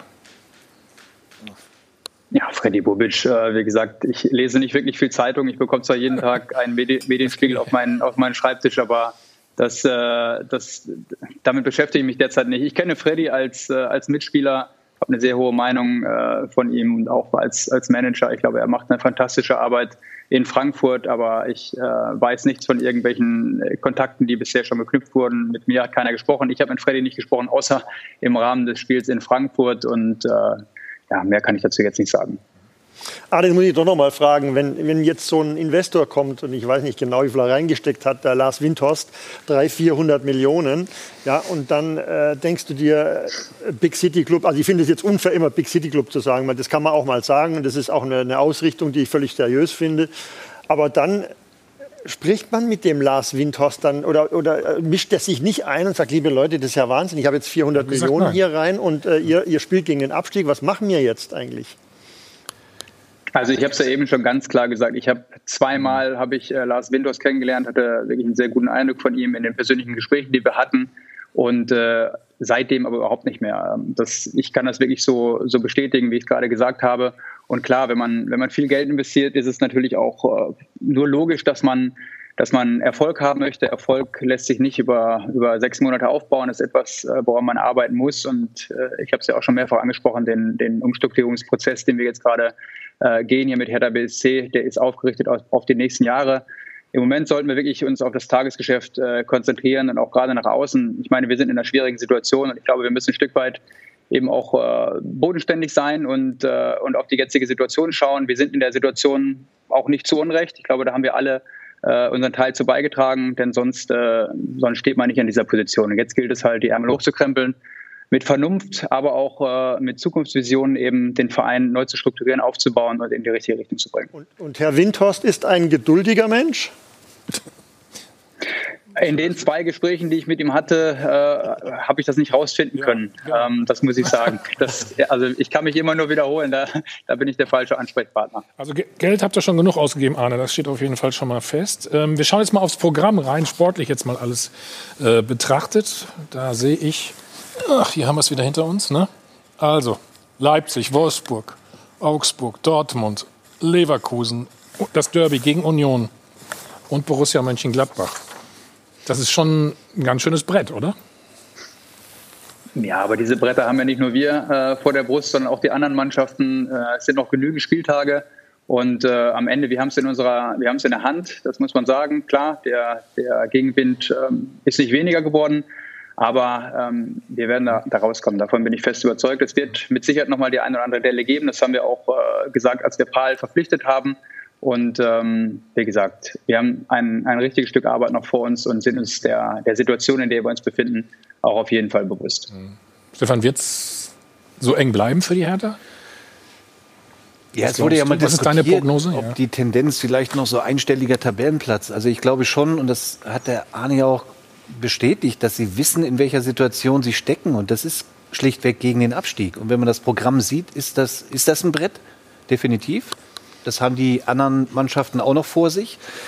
Aber du hast halt in der Bundesliga auch Köln Punkte oder gewinnt auf einmal in Dortmund, gewinnt in Gladbach, äh, Mainz gewinnt gegen Leipzig. Ähm, also da, da besteht sehr wohl eine Gefahr, aber ich, ich glaube, dass Paul Dardai auch der Richtige ist, dann das Training so zu steuern, dass die Jungs verstehen, worauf es jetzt in den nächsten Wochen eben ankommt. Hm. Ist sich jeder bewusst? Hast du den Eindruck? Davon gehe ich ganz schwer aus. Ähm, dieses Signal äh, haben auch wir, Trainerteam, auch alle drumherum schon mehrfach gegeben und äh, die, die Mannschaft weiß es. Und ich glaube, man sieht es auch gerade gerade jetzt im letzten Spiel wieder. Wir haben eine sehr, sehr schlechte erste Halbzeit gespielt, äh, sind dann nochmal zurückgekommen mit einem anderen Gesicht, haben das Spiel zumindest zu einem Unentschieden gedreht. Und ich glaube, das sind immer positive Zeichen, äh, dass zum einen Leben in der Mannschaft ist, aber auch, dass jeder weiß, äh, worum es mit uns gerade steht oder wie die Situation ist. Ich habe gesagt, wir müssen einige Dinge verändern und äh, da arbeiten die Trainer auch dran. Teilweise ist das Spiel ähm, ja noch zu schleppend. Wir haben zu viele Ballkontakte. Ich wünsche mir, dass wir ein Stück weit weniger Kontakte nutzen, dass wir halt auch Situationen anders einschätzen und ein bisschen mehr Geradlinigkeit und Seriosität auf den Platz bringen. Und äh, wie gesagt, wir drehen uns im Kreis. Wir haben, wir wissen, was, äh, was uns bevorsteht. Wir wissen um, um die schwierige Situation bei Hertha derzeit. Aber ähm, ich bin optimistisch, dass wir das Ruder umdrehen. Eine Frage habe ich mir bis zum Schluss aufgehoben, Arne. Ist natürlich klar, du hast während des Beitrags schon den Kopf geschüttelt. Bis wann möchtest du denn deine größenwahnsinnigen Ziele mit Hertha erreicht haben?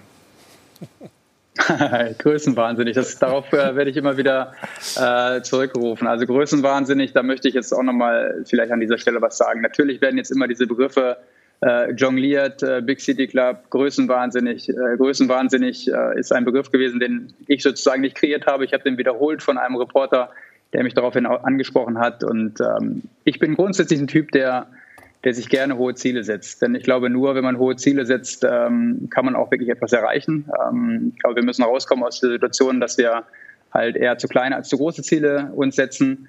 Aber dieser Begriff äh, war mit Sicherheit unglücklich. Nichtsdestotrotz stehe ich dazu, ähm, die, die Ziele eher ein bisschen, ein bisschen zu hoch anzusetzen als zu niedrig. Aber auch alles in einem gewissen Rahmen.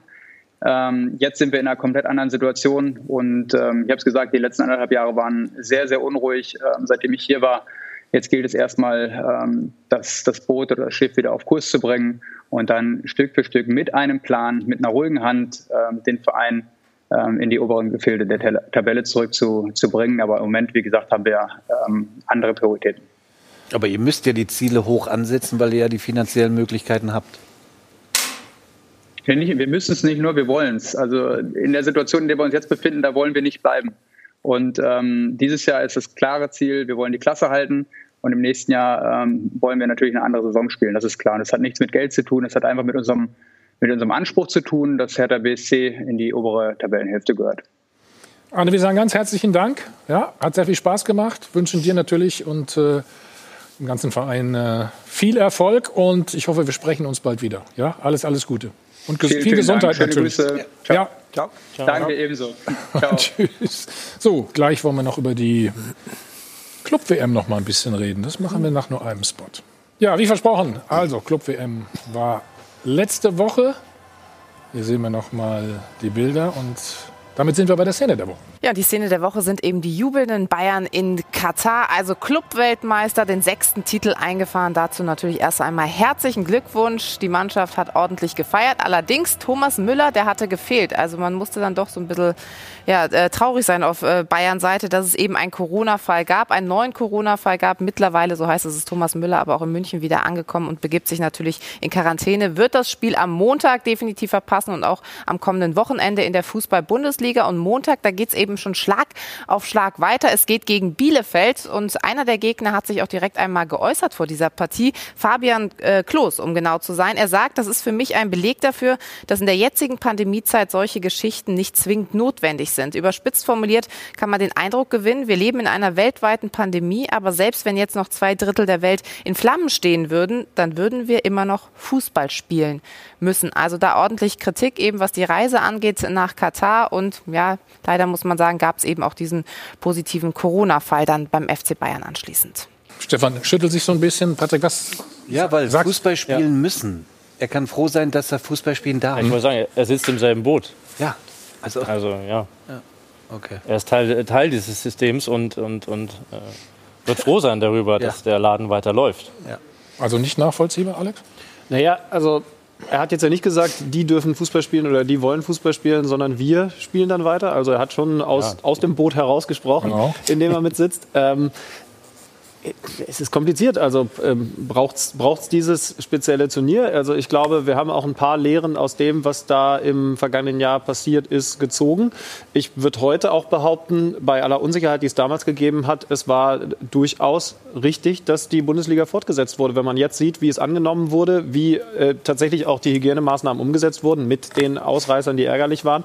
Äh, aber da war ich vor einem Jahr auch noch nicht sicher, beziehungsweise in einem Dreivierteljahr, als dann überhaupt diskutiert wurde, kann man das wieder machen. Das heißt also, man darf schon auch sagen, wenn man darf auch mal festhalten, wenn Dinge in diesem ganzen blöden Konstrukt, das wir da halt leider im Moment haben, gut gelaufen sind, ähm, ob es die Nummer jetzt gebraucht hätte und ähm, ob es nicht Ja, auch okay was- ist, wenn ja, er organisiert ist. Das Ja, was würde denkst ich- du, was- weitergehen ist ja bei Champions League, äh, Champions League wäre es ja auch nichts Genau, anderes, wenn mhm. da was passieren würde. Also Ja. ob es jetzt nur wegen diesem Spiel. Aber die, Also ob- die, ob die, Bayern, die. Bayern können ja nichts dazu in dem Sinne. Ja. Also man kann über die Regularien sicherlich äh, diskutieren und äh, reden, äh, aber wenn die FIFA das halt mal so bestimmt, ja, und dann ist es einfach mal so. Aber die Bayern haben ja für sich jetzt nichts falsch gemacht ja, und haben noch das Pech, dass äh, Thomas Müller praktisch. Aber äh, wichtig, das hat Fabi Klos auch nicht gesagt. Ne? Nein, nein, er nein, nicht die Bayern nee. kritisiert. Nein, nein, nein, nein. Aber andererseits finde einen Verein, der jetzt freiwillig sagt, ähm, Champions League sind wir nicht dabei, weil wir nicht nach Budapest oder weiß gar nicht Madrid oder Mailand fliegen wollen. Ja, aber warum, warum, warum Dasselbe spielt denn Stand heute die EM, im- äh, die EM im Sommer in zwölf Ländern? Also ich hoffe, dass da auch die UEFA reagiert und vernünftig wird und sagt, nein, wir können es nur in einem Land spielen, die EM, und das kann nur in Deutschland sein, in meinen Augen, weil wir eben das perfekte Hygienekonzept auch haben und sehr wohl ja schon Turniere, Champions League, äh, letzten Sommer auch ausgerichtet haben.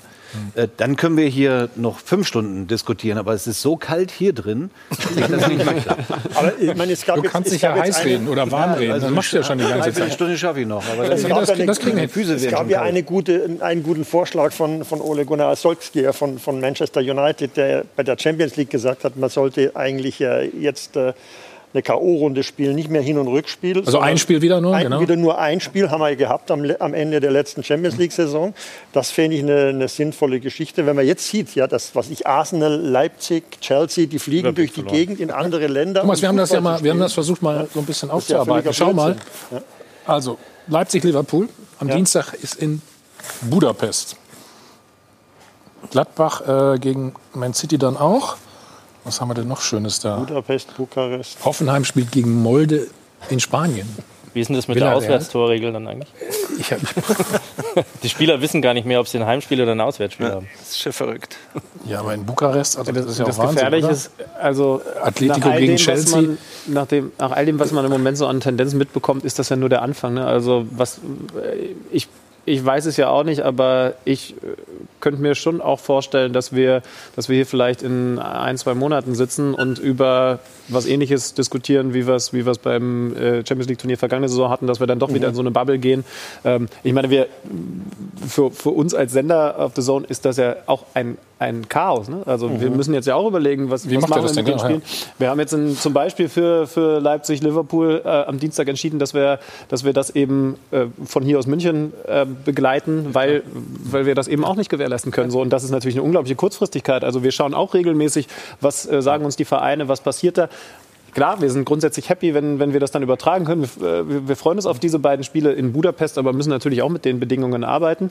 Ähm, es ist, es ist wild, es ist unglaublich kompliziert und nach dem, was man jetzt da mitbekommt, was ist mit der Mutante, wird das eventuell tatsächlich noch mal zu einer Art zweiten Pandemie, Mhm. dann kann ich mir durchaus auch vorstellen, dass wir hier in einem Monat wieder ab Viertelfinale über Bubble in, ich weiß nicht, vielleicht in Ja, Deutschland oder reden. oder Ähm, über ein Spiel an einem Ort. Genau, auch das ist natürlich theoretisch eine Option. Es ist halt eine Unsicherheit. Dortmund spielt noch in Sevilla, Kalle? Oder Also Was letzter weißt du? Stand, ich weiß jetzt auch Ja, nichts man- Neues, aber ich, ich gehe mal davon aus, dass das äh, stattfinden wird. Wird sicherlich ein schweres Spiel werden, aber ich gehe mal davon aus, dass wie das siehst du das für die Spieler und so? Oder, oder was glaubst ja, du? natürlich wie ist, hat wie jeder ist das für die? kein äh, tolles Gefühl, wenn, wenn man dann natürlich jetzt solche Sachen aussieht, wie in Katar passiert sind. Aber ich meine, sie können sich jetzt auch nicht dagegen wehren.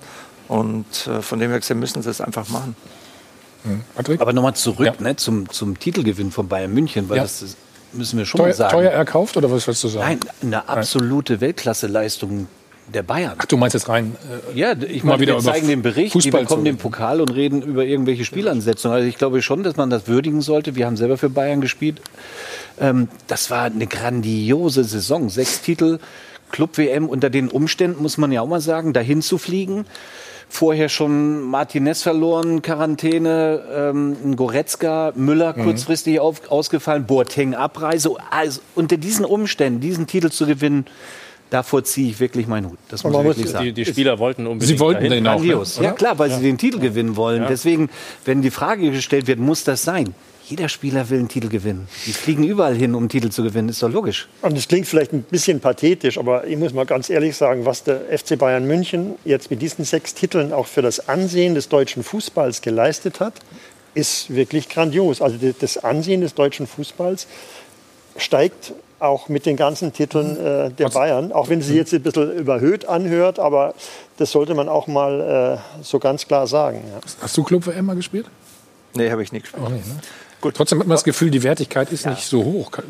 Täusche ich mich da? Aber in, international. international ist das schon ein Riesentitel. Also Es wurde ja auch überall übertragen, glaube ich. In Aus so schwarz-gelber Sicht tut es natürlich weh, hier diese roten Trikots so. zu sehen, aber man muss wirklich sagen, also Bayern München macht es großartig. Sie, haben, äh, sie vertreten uns in, in der ganzen Welt äh, top und äh, kann man ihnen nur gratulieren. Also auch, ich glaube, sechste Titel hat nur Barcelona jemals zuvor Ja, geschafft. genau, richtig. Also Respekt. man muss auch sagen, Alex, Sie beschweren sich auch nicht, ne? Also, Sie wollen alle Spiele machen, Ja, da, also da auch ist ja über was die Reiserei nicht und so Da weiter. ist ja was so ganz. Besonderes in dieser Mannschaft. Äh, Du hast ja recht, Stefan, das, das wird so ein bisschen überschattet von, von diesen Nebengeräuschen. Es ist völlig richtig, dass, dass wir ja auch über diese anderen Sachen reden, aber, aber losgelöst davon, wenn wir rein über das Sportliche reden, dann ist es natürlich total beeindruckend, dass die mit all dem, was es an Komplikationen im Moment gibt, solche Leistungen abrufen. Denn das war eben nicht, wie man vielleicht vermuten konnte, also wenn man die Spiele gesehen hat, ein Titel im Vorbeigehen, sondern auch da musst du das Ding erst auf den Platz bringen gegen Mannschaften, die, die da alles gegeben haben, die taktisch gut eingestellt waren, auch sehr, sehr individuell. Und klar, für, für das Ansehen im deutschen Fußball ähm, ist auch so ein Titel, das wird von uns dann vielleicht sogar ein bisschen unterschätzt, total Mhm. wichtig. Es hat einen Grund. Also, ob man Nein. das in dem Land austragen muss, ist wieder dann das andere Thema. Aber es hat einen Grund, weshalb man Ja, versucht, der- dieses Turnier stattfinden zu lassen, weil das eben auf aller Welt verfolgt wird, Ja, auf aller Welt gesehen von wird. diesen Temperaturen auch aus München nach Katar. Ich habe da selber mal Fußball gespielt.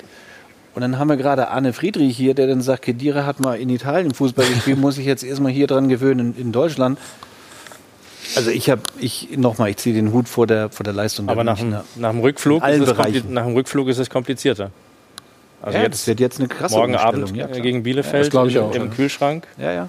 auflaufen. Aber Ich glaube, dass es kein 5-0 wird gegen Bielefeld. Ich glaube, Also- dass es eine harte Kiste wird, dass Glückwunsch die können wir noch mal sagen, aber ähm, durchsitzen da. du bist nicht mitgeflogen, glaube ich, ne? Nee. logischerweise. Ne? Und es, äh, aber es gab den einen oder anderen Jo- Journalisten, der musste vorher erst mal in die Quarantäne. Ne? Sieben Tage Hotelzimmer. Ja. Ja. Und dann, Das ist ja, dann sagen natürlich, sagt der eine oder andere natürlich auch, okay, die Mannschaft muss das ja nicht, die Mannschaft muss das ja nicht machen.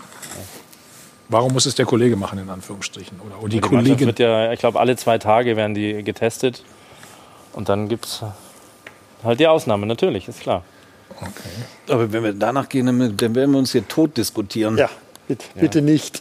Also du wolltest doch erstmal warm werden, warm diskutieren, nicht? äh, Ja, aber wenn wir jetzt reden, dann können wir über Abstand. Und warum sitzen wir jetzt hier ohne Scheibe, vor sieben Wochen mit Scheibe, jetzt der wieder Abstand- ohne Scheibe, der weil der Abstand Abstand. stimmt. Warum sitze ich im Flugzeug, werde ich hingesetzt in der Dreierreihe und ich noch in die Mitte mit Leuten, die ich nicht kenne? Warum ist das so? Aber damit wollen wir jetzt nicht anfangen. Es ist halt bitter, dass es Thomas Müller getroffen Also hat. den Abstand haben wir wirklich, halten wir hier an. Nein, wir, haben, wir sind gestern zusammengeflogen. Ich sage, ich sitze in ja. der Dreierreihe in der Mitte. Warum setzen die Leute mich dahin? Der Flieger ist nur ein, ein Viertel. Ja, du, hast das ja, du warst ja dabei. Das soll mir mal einer erklären. Kann man nicht. Nee, kann man nicht. Kann man nicht. Deswegen Wie, wie komme nicht anfangen. wie komme ich jetzt von dem Flug gestern zu, zu Arminia Bielefeld? Ja, Und zu dem Spiel, Flug gleich. dem Spiel am Montag. wieder. Zum Thomas Müller, über Thomas Müller könnte man uns retten. Ja, mach mal. Beim, beim Thema Flug kann immer Air Riedle helfen. Ui, ui, das, das ist aber für sowas. Das sind aber 10 Euro. hier. Aber da können wir beide Kannst du einen freiwillig mal sagen, komm. Mach Ich mal habe hab vorher mal die Mannschaftsaufstellung gelesen, äh, wie sie wahrscheinlich spielen werden gegen Bielefeld. Also das ist, das ist immer noch nichts Schlechtes, muss ich ganz ehrlich sagen. Also- Und, äh, wenn Auf, je, auf jeden Fall haben die Bayern äh, Upamecano verpflichtet, das Ja. haben sie bekannt gegeben. Das wäre auch eine Verdormung gewesen, ne, Karl, oder? Ja, definitiv. Den hätte, glaube ich, jeder äh, in der Liga genommen. Ich denke, das ist absoluter Königstransfer. Mit dem haben sie jetzt sicherlich einige Jahre Ruhe. Äh, er hat sich unglaublich gut entwickelt bei Leipzig und äh, es wäre sicher ein Spieler für, für jede Mannschaft auf der Welt. Ja, wundert euch das? Ich meine, der war, ist ja jetzt auch nicht ganz so günstig, ne? Nee, wundert mich überhaupt nicht. Die Bayern haben immer reagiert, wenn es hinten äh, nicht äh, hundertprozentig funktioniert hat. Äh, nachdem der äh, Hummels verkauft worden ist, äh, kam dann der Hernandez. Ich glaube immer noch, dass Hernandez in nächster Zukunft irgendwann mal in der Innenverteidigung spielen wird. Ja, also mit, mit Süle, Upamecano und Hernandez. Und äh, halt äh, vielleicht mit äh, Davies auf der linken Der Seite Süle ist ja auch noch nicht so ganz abwechseln kann. geklärt, Aber ne? ich glaube, dass Hernandez und wenn, muss ich ganz ehrlich sagen, wenn Upamecano und, Süle in der Mitte stehen, dann möchte ich kein Mittelstürmer sein, Kalle, ehrlich gesagt, bei dem Muskelpaket. Ja, also Kopfballchancen wirst du dann relativ wenig kriegen. Wobei bei Upamecano, wenn wir jetzt auch sehen, natürlich dieser bullige Körper, aber da dürfen wir nicht unterschätzen, dass der vor allen Dingen unglaublich schnell ist. Und das macht es fast gemein, denn das braucht ja die Bayern-Verteidigung. Also das ist ja auch das, was Hansi Flick da gebastelt hat, mit Alaba reinziehen, der nochmal diese Geschwindigkeit hat. Wenn du so hoch stehst, dann brauchst du diese Sprintstärke. Und äh, also er hat in Leipzig ja regelmäßig Situationen, in denen, weil, weil Julian Nagelsmann das ja jetzt auch ein bisschen anders spielen lässt als früher, in denen mal ein Ball in die Tiefe kommt, gegen Leipzig gespielt und er läuft den Gegenspieler ab. Also das ist, das ist so ein perfekter Fit für die Bayern. Das ist fast, fast schon gemein. Ja, Und mit der Ausstiegsklausel natürlich äh, fast ein Geschenk. Also in diesen Zeiten, in diesen Corona-Zeiten jetzt nicht verhandeln zu müssen, frei die Summe aushandeln zu müssen, sondern zu sagen, hier machen wir, nehmen wir. Ist trotzdem viel Geld. In, Ja, aber in Relation. Hernandez 90 Millionen, klar, das war vor zwei Das Jahren, war aber wenn man die jetzt vergleicht, Ja, gut, ist nur jung, 22 Jahre, glaube ich. Erinnert mich ein bisschen an äh, Julio Cesar zu unserer Zeit. Ist auch so ein Spieler gewesen, den konntest du dann allein hinten stehen lassen. Äh, Hatte ich ja vorher mal so ein bisschen erwähnt, wo Matthias sich dann irgendwann mal nach vorne begeben hat. Der hat alles abgelaufen und er hat auch so die, die Anlagen wie, wie aber der wurde immer wütend, ne, wenn er zurücklag. Der ist immer nach vorne Ja, ja, gelaufen. genau. Ist Aber, ich meine, wie, wie, Einfach durch. wie wahnsinnig wichtig es ist mit der Innenverteidigung ist, das siehst du jetzt gerade bei Liverpool. Ne? Da sind Van Dijk, Gomez und Matip sind nicht dabei und, und dann Shepard die ganze Zeit und das ganze System von, von Kloppo ist, ist zerstört, weil die drei oder die, weil die ganze Innenverteidigung nicht funktioniert und die ja klar, muss Bayern wissen genau, wie sie da reagieren müssen. Henderson spielt mittlerweile in der, in der Abwehr, was ja eigentlich auch nicht seine Aufgabe ist. Und Abwehr ist absolut äh, äh, Das siehst du entscheidend. bei, in der- in bei der euch, Mannschaft. bei Dortmund sieht man jetzt auch gerade, was da halt Wunderbare Überleitung von dir natürlich. Nicht äh, weil Champions League, Champions League geht los Die wieder Erfahrung. am Dienstag, Achtelfinale, Hinspiele. Und dann gibt es eben das Duell Leipzig äh, gegen Liverpool. Die Chancen stehen gar nicht so schlecht äh, für RB, muss man sagen. Liverpool auch in einer richtigen Krise. Und Freitagabend haben sie ja schon gespielt. Alex war da. Da gab es den einen oder anderen Aufreger. Über den wollen wir auch gleich sprechen. Sie können nochmal 100.000 Euro gewinnen. Bis gleich. Weiter geht's mit dem Check 24 Doppelpass. So, ich habe es eben mal angedeutet. Champions League nächste Woche. Laura stimmt uns ein. Ja, Champions League ist wieder angesagt, unter anderem eben auch für RB Leipzig, die ran müssen gegen die Klopp Elf, heißt also gegen den FC Liverpool. Bei Leipzig muss man sagen, läuft ja eigentlich alles momentan rund, auch in der Liga hinter den Bayern auf Platz zwei unterwegs. Heißt also, die sind eigentlich in einer ganz guten Form. Gab ja dann gestern auch den Sieg gegen Augsburg beim Gegner, dem FC Liverpool hingegen. Da sah es ein bisschen anders aus. Hier sehen wir noch das 2 zu 0 von Kunku da ist der Ball am Ende drin. Also der FC Liverpool, ähm, ja, der ist momentan nicht ganz so gut drauf. Es gab eben die dritte Niederlage in Folge jetzt an diesem Wochenende. Heißt also vielleicht ja die große Chance für Julian Nagelsmann, tatsächlich Jürgen Klopp das Leben richtig schwer zu machen, die nächste Runde zu erreichen und den FC Liverpool mal eben rauszuhauen. Fantalk ist natürlich auch wieder angesagt mit Thomas als Gastgeber am Dienstag ab 20.15 Uhr. Das sei noch dazu gesagt. Stefan, du kennst es wie immer. Ich brauche deinen Tipp natürlich jetzt. Du hast Leipzig, Liverpool. Oft liegst du ja richtig, ne? Muss 2-1. ich dich ja mal loben, ne? Leipzig gewinnt 2-1. Okay. Ich habe eben mal gesagt, die, Alex, die Chancen waren nie so groß wie jetzt. Vielleicht Liverpool Ja. Also, rauszukegeln. Ja, mit, mit den riesen Verletzungssorgen, die Klopp oder hat. Äh, Kell hat's gesagt, die spielen hinten mit, mit Henderson, weil es nicht anders geht als Zentralverteidiger, obwohl der eigentlich Sechser ist. Ähm, ich, und jetzt haben sie dazu dann auch noch das Problem, dass einer der weltbesten Torhüter auf einmal patzt ohne Ende. Hat jetzt wieder gegen Leicester einen Fehler gehabt, davor gegen City ja sogar zwei Patzer. Also wenn dann jetzt. Ähm, ja, weil wir das Spiel haben, sage ich natürlich, es wird noch ein bisschen spektakulärer. Ich sage 3-2 vielleicht. Ja, das wäre fürs Rückspiel aber nicht so dolle, ne? Also auf der Sohn könntest du auf jeden Fall gucken, muss ich sagen. Patrick, ja?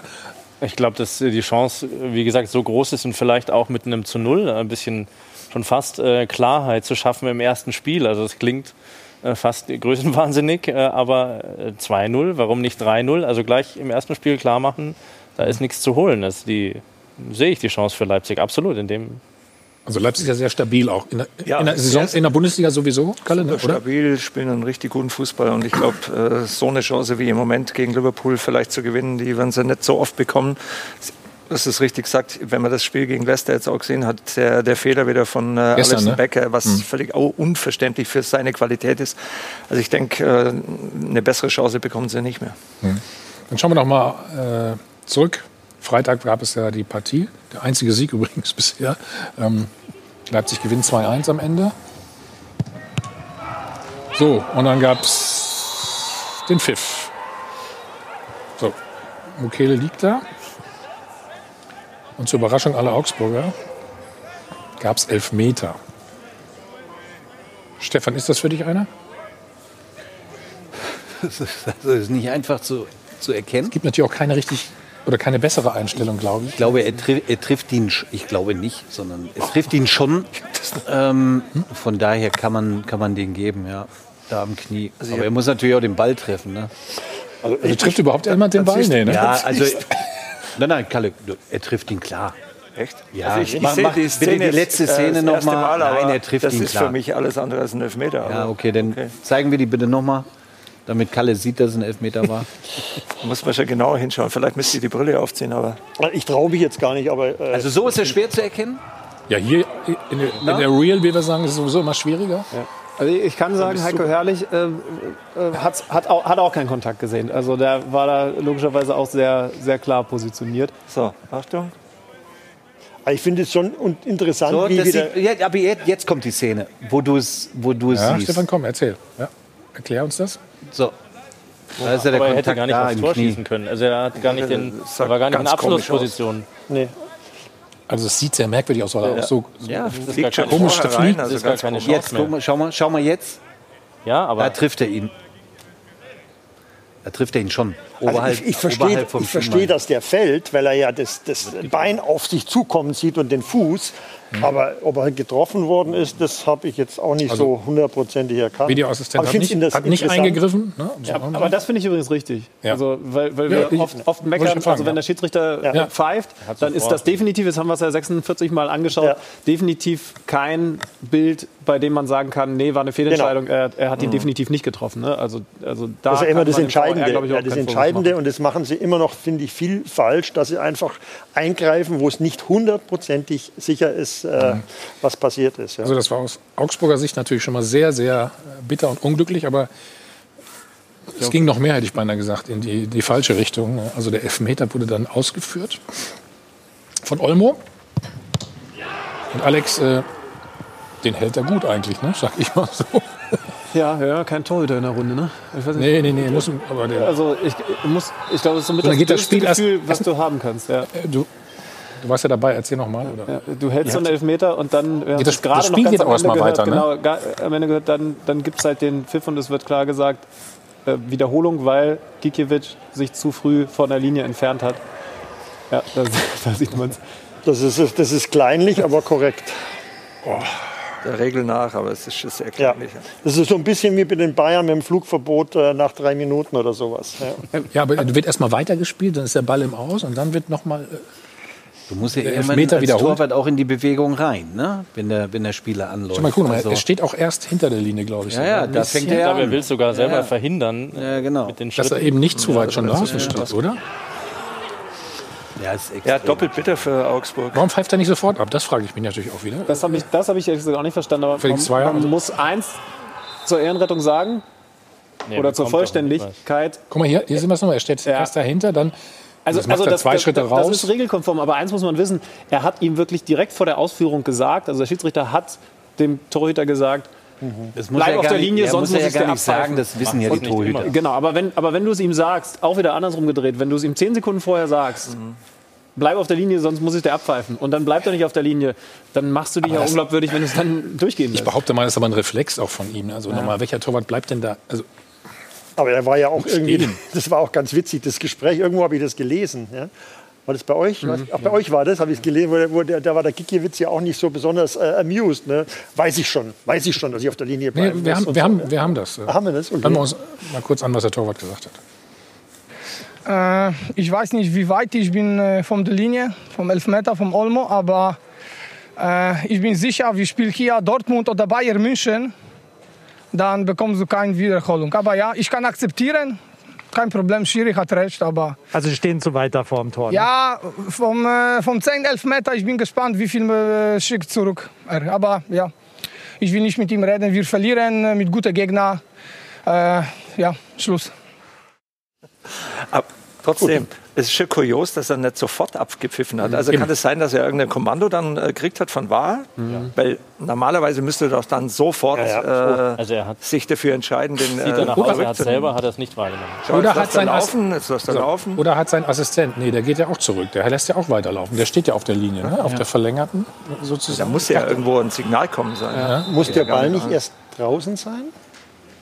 Hat er, musste der nicht warten, bis der Ball draußen war an der Seitenausanlinie? Nee, nee, nee. Ja, aber stell dir vor, die spielen jetzt zwei Minuten also, weiter. Also, Erstmal. also, einen Vorteil laufen lassen. Aber eigentlich muss der Also, eigentlich Linienrichter das auch sehen. Ne? Ja, das der da dachte ich, weißt du, das steht. dachte Der muss ich es ja auch. eigentlich sehen, weil dafür steht er ja da. Aber mal richtige Entscheidung, muss man auch sagen, vom Schiedsrichter. Eng und blöd für Augsburg, aber richtig. Wenn du, So. da, wenn du da anfängst, äh, rumzudiskutieren, ja, wie bei dem Handspiel, äh, ob das jetzt hier, hier, hier oder hier ist, also da musst du korrekt sein und wenn er nicht draufsteht, musst du es abpfeifen. Also dann war natürlich, äh, den zweiten hat er dann verwandelt, Olmo. Habe ich gar nicht drauf geachtet. Guck mal, da steht er auch schon. Also muss ich eigentlich nochmal wiederholen dann, ne? Oder ist es jetzt, jetzt wird es albern, ne? Langsam, oder? Hat er, hat er übrigens aber auch im Interview dann selber noch gesagt, äh, äh, Gikiewicz, äh, das, ich glaub, er hat selber das Gefühl gehabt, ich stand doch danach dann auch und habe mich dann gefragt, äh, hätte er dann den nächsten wiederholt. Also ähm, ist Fakt ist, ist, ist klar zum Nachteil für, die Torhüter. Und, und so kleinlich darf man eigentlich oder sollte man das nicht auslegen, das ist meine Meinung. Also für Augsburg war das nicht äh, besonders glücklich. Der Trainer Heiko Herrlich, ähm, der hat aber noch eine andere Fehlentscheidung gesehen. Wenn man jetzt beim ersten sehe ich wenig, ne? also da sehe ich keinen Kontakt. Aber da bei Marek Suchi, der kriegt klar, äh, ja, sonst sonst köpft er den weg. So, jetzt, Moment. Erstmal, sonst köpft er den normal weg. Und hier steht Pauls im Abseits und äh, behindert ihn im Prin- im Prinzip beim Zurücklaufen. Das kommt noch dazu. Also wenn ich das richtig verstanden habe, Alex, nochmal, du kannst mich korrigieren. Erstmal war es ein Foulspiel aus der Sicht von Heiko Herrlich. Ja. Also wir schauen nochmal auf die Szene, dann kannst du es Die ist wirklich kompliziert. Und es, er, er, Ja, die ist meint- wirklich kompliziert. Er, er, er meint So. nicht Paulsen, der da im Abseits steht. Er meint aber diesen langen Ball erstmal, da ist das Foul, richtig? Genau, und jetzt schon, da steht der Leipziger am Abseits und er ist der Meinung, dass er da sich in den Weg stellt, in den Laufweg stellt. Und, und ich weiß nicht, ob es Suche gewesen ist, deswegen um ihn rumlaufen muss. Das, das war seine Argumentation. Foulspiel habe ich jetzt ehrlich gesagt auch nicht gesehen. Das meint er jetzt hier bei dem möglichen Kontakt.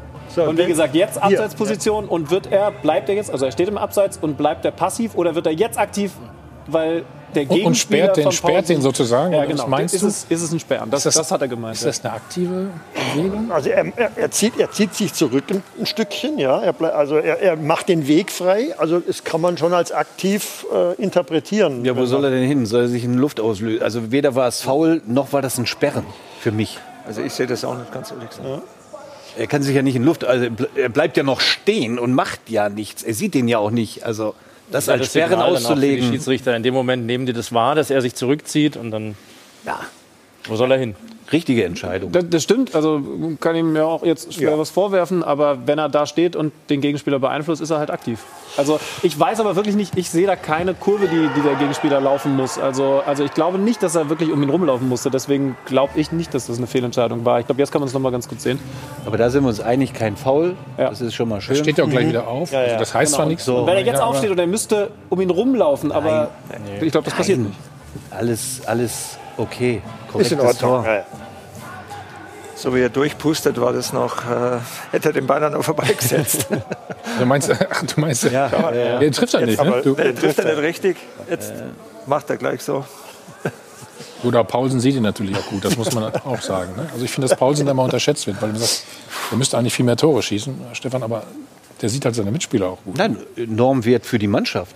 Ganz einfach. Also nicht nur als Vollstrecker, sondern macht viele Bälle auch fest. Und die um ihn drum herum spielen, äh, haben dadurch dann auch mehr Freiheit. Und er ist ja nicht der, der Killer in dem Sinne. Er hat einen enormen Wert für die Mannschaft, keine Frage. Wobei das der große Unterschied ist bei Leipzig im Vergleich zu den anderen Teams, wenn wir auf die Tabelle schauen in der Bundesliga. Äh, Jetzt große Aufgabe in der Champions League, aber Leipzig hat nach dem Abgang von Timo Werner keinen da vorne wirklich gesetzten und, und ganz, ganz effizienten Stürmer. Also man kann es als Luxus auslegen, dass er, dass Julian Nagelsmann schauen kann, will ich, äh, er nennt die immer Tower, will ich so einen richtigen Mittelstürmer wie Paulsen einsetzen oder einen Forsberg, der jetzt geschont wurde, der wahrscheinlich gegen Liverpool dann von Anfang an dabei ist. Also er kann variieren. Aber wenn man das mit Dortmund vergleicht, die Haaland haben, Lewandowski bei Bayern E, Weghorst bei Wolfsburg, äh, Silva bei Frankfurt, also die haben alle einen, der 15 Schon plus Tore ja, jetzt ja. schon hat.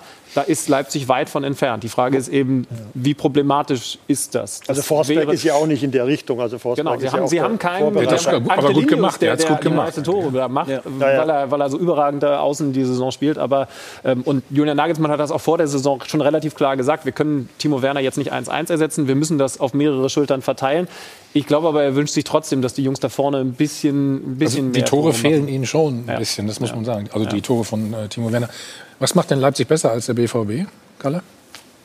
Oder was haben sie euch voraus? Spielglück im Moment. Keine Oh. Spielglück. Nee, das ist mir zu Nee. einfach. Komm. Ja, nee, ist auch zu einfach. Also Leipzig hat sich super entwickelt über die letzten Jahre. Ich glaube, mit, mit Nagelsmann haben sie auch einen absoluten Top-Trainer. Also ähm, die Einkäufe, wo sie gemacht haben, äh, haben alle eingeschlagen, ob es jetzt Olmo war oder Omokulede. Ich denke, äh, da passt im Moment alles. Sie haben auch die Erfolgserlebnisse und äh, ja, Hat Ihnen auch das Halbfinale in der Champions League da auch ein bisschen äh, Ja, Auftrieb sicherlich noch hat sie das auch einen gegeben? Auftrieb äh, gegeben. Ich meine, da haben sie gemerkt, ey, wir können mithalten in der europäischen Spitze und äh, ja, sicher. Und haben in diesem Jahr, muss man auch sagen, herausragenden Torwart. Bisschen unterschätzt, finde ich. Ähm, spielt aber wirklich äh, Gulaschi Ja, herausragend. Gulaschi. Also ist mit der Gara Garant für diese Stimmt, defensive Leistung. Insgesamt defensiv sind sie sehr gut aufgestellt. Und das sieht man, wenn du defensiv hinten gut stehst und richtig gute Jungs hast, dann funktioniert das andere in der Regel auch im Spiel nach vorne. Wird Sie haben oft sich unterschätzt richtig bei gut- Leipzig, ne? Wieder die beste Defensive der Liga. Richtig gut auf Platz 2 etabliert, also eigentlich fast souverän. Und man hört auch immer raus, sie gehen auch voll auf den Pokal. Also das ist mal, um mal einen Titel zu haben, haben die dieses Jahr, glaube ich, eine Die sehr gehen gute Chance. generell damit offensiv um, finde ich. So, Ja. mit, mit Zielen und so weiter. Und da hinten, wenn du die Innenverteidiger siehst, äh, ne? Upamecano und Konate auch, der lange verletzt war, meine, das hat schon richtig Qualität. Ja, Also ich hoffe schon, ist dass ja die- ein, ein Typ für klare Worte. Dann ist Willi Orban- Er- er Willi Orban auch noch da? Ziele, Ja. Auch noch Angelino, perfekter Also- Vorlagengeber. Also da funktioniert alles. Alles, ja. also das muss man sagen. Also Angelino ist ja für mich absolute Weltklasse geworden auf der linken Seite. Ja, das ist ja sehr unfassbar. Das Ist wäre das wär ja äh, einer für Bayern München sogar. Patrick, ist denn Leipzig auf, auf Dauer jetzt für dich die Nummer zwei? Haben Ja. sie Dortmund abgelöst? Ja, muss man leider so sagen. Sieht danach aus. Also der Trend ist ja ganz klar. Also das, äh, äh, Dortmund muss so viele Probleme lösen. Ähm, wer weiß, ob es dann mit Marco Rose besser wird, aber klar, wenn man, wenn man dieses Jahr nur als Maßstab nimmt, dann äh, ist sicherlich, äh, sind sie im Moment besser wie wir. Aber wie gesagt, es äh, ist ja noch ein bisschen zu gehen. Wäre Gulaschi nicht ähm, ein- Torwart für euch? Der hat ja auch eine Ausstiegsklausel. Haben grundsätzlich nicht äh, über Spieler, die. Ja, das- bei das anderen Gerücht Vereinen- gibt's ja auch schon, ne? Ja, aber ich. Klar, wir haben also mit Birki, er hat ja über Jahre eigentlich auch ganz gute Leistungen gebracht. Natürlich äh, war auch immer der eine oder andere Klops dabei, aber jetzt, äh, glaube ich, möchte ich mich da überhaupt nicht an irgendwelchen Spekulationen beteiligen. Also ich hoffe sehr, dass Dortmund wieder da in die Spur kommt nach oben als äh, großer Bayern-Konkurrent. An Leipzig als großer Bayern-Konkurrent muss man sich noch äh, gewöhnen. Also wenn, wenn sie dann zu dritt sind da oben, ist alles in Ordnung. Aber ohne Dortmund wäre es ein bisschen langweilig da oben. Nee, ich finde es gar nicht langweilig, weil mich so Mannschaften, so wie Wolfsburg oder Frankfurt, total begeistern, Weißt du? wie sie Fußball spielen. Ich habe mich so an Dortmund gewöhnt. Ja, aber wir müssen uns an Leipzig gewöhnen in Zukunft, da bin ich mir ziemlich sicher. Und auch Wolfsburg und Frankfurt, die kommen mir immer so ein bisschen zu kurz. Profitieren natürlich von dieser nicht Mehrbelastung, die sie eben nicht haben, diese internationalen Spiele, ganz klar. Aber das können die großen Gewinner sein in dieser Saison. Aber du glaubst nicht, dass Leipzig noch den Bayern Ich auf glaube, die dass Pelle rückt, wie es so ganz schön klar heißt? abzielt auf den DFB-Pokal. Ganz klar, nicht auf die Meisterschaft. Bayern München wird deutscher Meister werden, da lege ich mich fest. Heute in dieser Sendung. Du dich auch? Ja, du, da wagst du dich auch weit Na, aus dem Fenster gerade raus. Ne? Nein, aber Leipzig wird gehen auf den DFB-Pokal, ganz klar. Weil die Bayern nicht mehr dabei sind, ganz einfach. Ne? Ganz, ganz einfach und ganz logisch. Ja, ja. So gut das bei Leipzig jetzt läuft. Also ein Selbstläufer wird das dann in Zukunft auch nicht, wenn Upamecano geht. Bei Konaté gibt es zumindest Gerüchte, dass Gibt's da auch, ja. äh, Manchester United dran ist. 18 Gegentore haben sie kassiert. Das hat viel mit den beiden zu tun. Klar, auch dem Keeper und dem, was da aufgebaut wurde. Aber da kommt dann schon auch eine neue Aufgabe für Krösche, Münzlaff und Co., neue Leute zu finden. Denn wir haben ja nun drüber geredet, was Upamecano alleine da wegverteidigt. Den musst du dann auch erstmal ersetzen. Gebe ich dir recht. Werner haben sie im letzten Jahr verloren, war Mhm. auch Garant Genau. für den Erfolg im Offensiven, haben sie auch kompensiert. Also, genau. ich Also- glaube, dass das Team mit Krösche und auch mit, mit Nagelsmann die richtigen sind, um da auch wieder Antworten zu geben. Also der Transfer ist aus Bayern Sicht natürlich auch ein doppelter Punktsieg. Früher hat man immer diskutiert. Ich weiß schon, was du sagen willst. Die ewige Sache mit Dortmund. Den und Gegner, so. den Gegner schwächen. und Ja, aber ein schöner Nebeneffekt äh, wird man an der Säbener Straße Schöner Nebeneffekt. schon mal so auch so mitnehmen. Und der nächste wird der Haaland sein. Wahrscheinlich. Wie alt ist Lewandowski? 32, 33, sowas? Aber wenn du so fit Haaland bist, kann, muss noch ein, zwei Jahre bleiben. Genau. Und dann sowas in der Richtung. Kalle verweigert es die Aussage. Kann- zu kann diesem man nicht. Ja, nee, ist doch klar, dass Weißt ein, du ein. Spieler wie Haaland äh, auf jedem Zettel bei jeder Begehr- Mannschaft in der Welt äh, steht. ja. Und äh, ich hoffe, er bleibt uns äh, möglichst lange noch erhalten. Äh, er ist ein unheimlich wichtiger Spieler für uns. Aber was, was dann in Zukunft ist, weiß ich auch nicht. Kalle, am Samstag, also erstmal jetzt äh, Champions League natürlich in Sevilla, haben wir schon angesprochen. Samstag Derby. Wie, wie viele Derbys hast du Ja, ich habe ein paar gespielt, aber ich, ich kann mich an, an die ganzen Quoten erinnern. Auf jeden Fall ist es natürlich ein, ein außergewöhnlich wichtiges Spiel, gerade in der Situation jetzt, äh, wo wir stehen und wo auch Schalke 04 steht. Und von dem her Wir schauen mal auf die Tabelle, vor allen Dingen auch Schalke. Das ist ja. Ja, die Tabelle kannst du eigentlich äh, wegtun. Wollen wir gar nicht sehen. Nee, im unteren Bereich. Ich zeig für dir nicht, Schalke ich zeig dir nicht die oben jetzt mehr. Wenn sie das Spiel nicht gewinnen, dann ist äh, so gut wie vorbei. Und äh, für uns ist natürlich genauso auf der anderen Seite. Wir müssen die drei Punkte machen. Da führt kein Weg vorbei, wenn wir noch in, die, äh, in, die, in den vierten Rang wollen. Also von dem her gesehen ist die Konstellation. Äh, Aber, aber dann gibt es ja, sehr kein, speziell. dann gibt's ja kein Derby, wenn ihr gewinnt nächstes Jahr. Oder nächste Saison. Ja, gut. Das wäre doch schade, oder? Ja, ich glaube, man braucht nicht äh, drüber reden. Der Sch- Schalke 04 ist ein, ein, ein Verein, der in die Bundesliga gehört. Und das wäre absolut schade, wenn sie runtergehen müssen. Aber es schaut im Moment äh, recht schlecht aus für sie. Hm. Stefan, hast du noch Hoffnung für die Schalker? Schon, ja. Also ein paar Weil- Spiele haben wir ja noch, ne? Ja, ich sag nochmal, die Kölner haben es gezeigt. Die gewinnen dann in, in Gladbach, gewinnen in. Dortmund. Also du kannst sehr wohl noch Punkte holen. Das können die Schalker auch. Wie sie sich präsentieren. Im Pokal, ich war in Wolfsburg, da haben sie sich Ja, wirklich stimmt. richtig gut präsentiert. Auch ähm, gestern in dem Spiel. Aber, aber du musst punkten. Du musst punkten. Möglichkeit besteht. Ich will den Deckel noch nicht drauf machen. Äh, Auch nächste Woche, wenn sie gegen Dortmund verlieren sollten, auch noch nicht, weil die Möglichkeit wird dann auch noch bestehen. Aber irgendwie müssen die Jungs das auch dann mal transportieren, sodass du als Fan dann auch siehst, hey, die leben noch. Ich finde es ja als Journalist immer so total interessant, mal äh, in das Innenleben von so einem Verein äh, reinschauen zu können. Wenn so ein Bentaleb, jetzt, ich weiß nicht, da streiten sie sich, ob er vier oder sechs Mal suspendiert worden ist. Und auf einmal steht er in der Startelf zum ersten Mal wieder. Was passiert da intern eigentlich so? Wie, wie kann man das den Leuten erklären, den Mitspielern? Äh, irgendwie den, den Dem musst du nichts mehr erklären, das ist der letzte Strohhalm. Egal. Punkt. So ist es. Das ist der letzte Strohhalm, mehr nicht. Ja, da ist er wieder. Viel Spaß mit ihm. Er war ja 60 Minuten, glaube ich, ganz, ganz ordentlich. Also Schalke letzter, Mainz vorletzter, aber die wehren sich so langsam. Haben in Leverkusen einen Rückstand aufgeholt. Darüber sprechen wir gleich nochmal. Wie immer nach uns pur Landstein mit Jochen Stutzki und sein Gast ist heute Olaf Thom.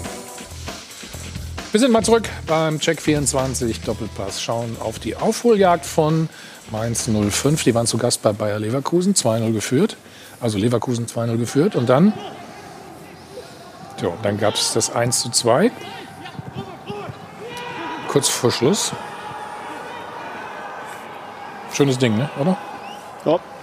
Das ist der Pass, äh, Kalle, von dem wir am Anfang geredet haben, in die Schnittstelle, oder? Wie nennt man den? Oder in den, oder in den Genau, Rücken der in Abwehr, können in wir die auch sagen. Rein. Ja gut, aber der kam jetzt aus einer anderen Ecke. Aber sehr gut gemacht, super Laufweg. Dann auch klasse abgeschlossen mit dem Außenriss. Oder mit der, nee, mit der Sohle. Mit dem sogar. Stollen. Wobei erschreckend wäre es der. Außenverteidiger. Ich glaube, der hat ihn nicht eine Sekunde gesehen. Ne? Also Nee. da war überhaupt keine Orientierung. So, und dann gab es noch den Ausgleich, auf den schauen wir auch noch mal. Man hat das Gefühl, Mainz, die berappeln sich so ein bisschen, ne? ist mein Eindruck, Patrick, oder? Also das ist der große. Ja, ja, die, die krabbeln sich so wieder ran. Also da hat äh, Svensson schon was bewirkt. Gut, das so war die natürlich ganze Kombo, die da zurückgekehrt Und natürlich auch gut aufgelegt. Ne? Also das ist den großen Unterschied, finde ich, auch äh, zu, zu Schalke oder auch jetzt äh, zu Dortmund. Da, da tut sich unter Svensson richtig was. Da ist auf einmal eine Spielfreude da und die, auch ein Glaube da. Muss ich ganz ehrlich sagen, Respekt. Muss erst mal zurückkommen. Ja. gegen Leverkusen, Spitzenmannschaft, darf dir natürlich nicht passieren. Aber man darf auch nicht vergessen, dass Mainz ja noch 200, 300 Prozent hatte. ja, also eben. die hätten das Spiel ja gewinnen müssen eigentlich. Aber das spricht für die Moral und das hilft für die nächsten Wochen auf jeden Fall. Ist natürlich nicht gut für die Schalker, ganz klar. Kommt Ihnen das zugute, dass Sie die Situation kennen? Ja, sie kennen sie und sie nehmen sie an, so Genau, wie sie das- Fußball ja. spielen. Also spiel mal so wie Mainz gestern in Leverkusen, richtig, richtig gut. Ähm, das musst du, und dann liegst du noch 2-0 zurück zur 85. und drehst, äh, drehst das Spiel noch und gleichst noch aus. Da gehst du nach Hause, ist ein gefühlter Sieg und freust dich auf die nächsten Spiele. Ja. Das ist nicht gut für Schalke. Schönes Schlusswort von dir heute. Ne? Also, Sie sind am Ende. Vielen Dank. Äh, Kalle, alles Gute. Du ne? drückst deinen Dortmunder natürlich die Daumen, ist mir schon klar. Also am Dienstag dann Fan Talk, Champions League, dann Leipzig gegen Liverpool. Mittwoch Sevilla. ähm, Sevilla gegen den BVB. Sevilla ist immer ist unangenehm, ne? Muss man sagen, oder? Ja, ist eine super erfahrene, abgezockte Mannschaft. Also es wird ein Wie, ganz wie oft haben die jetzt Brett, Europa League gewonnen? Entschuldigung, wenn ich Wie bitte? Wie oft haben die die Europa League gewonnen? Oh ja, Gefühlt Mal. jedes Vier, Jahr, wenn sie das spielen. Also dreimal hintereinander auf jeden Fall. Oder? Viermal? Seid froh, dass er, nicht Champions, dass er nicht Europa League gegen die spielt. Champions League sind sie vielleicht schlecht. Sind sie nicht so gut? Ja, ja, ja. Okay, wir drücken die Daumen. Also, vielen Dank an euch, an die Runde. Laura, vielen Dank. Es ist echt ein bisschen kühl jetzt, aber. Na, jetzt ist mir warm. Ja? Dann, Stefan, zum Prost, ne? Natürlich. Bist du. An euch alle. Ähm, weiter geht's jetzt mit äh, Pur Landstein, Olaf Thon und Jochen Stutzki. Viel Spaß und einen schönen Sonntag. Bleiben Sie gesund. Bis nächste Woche.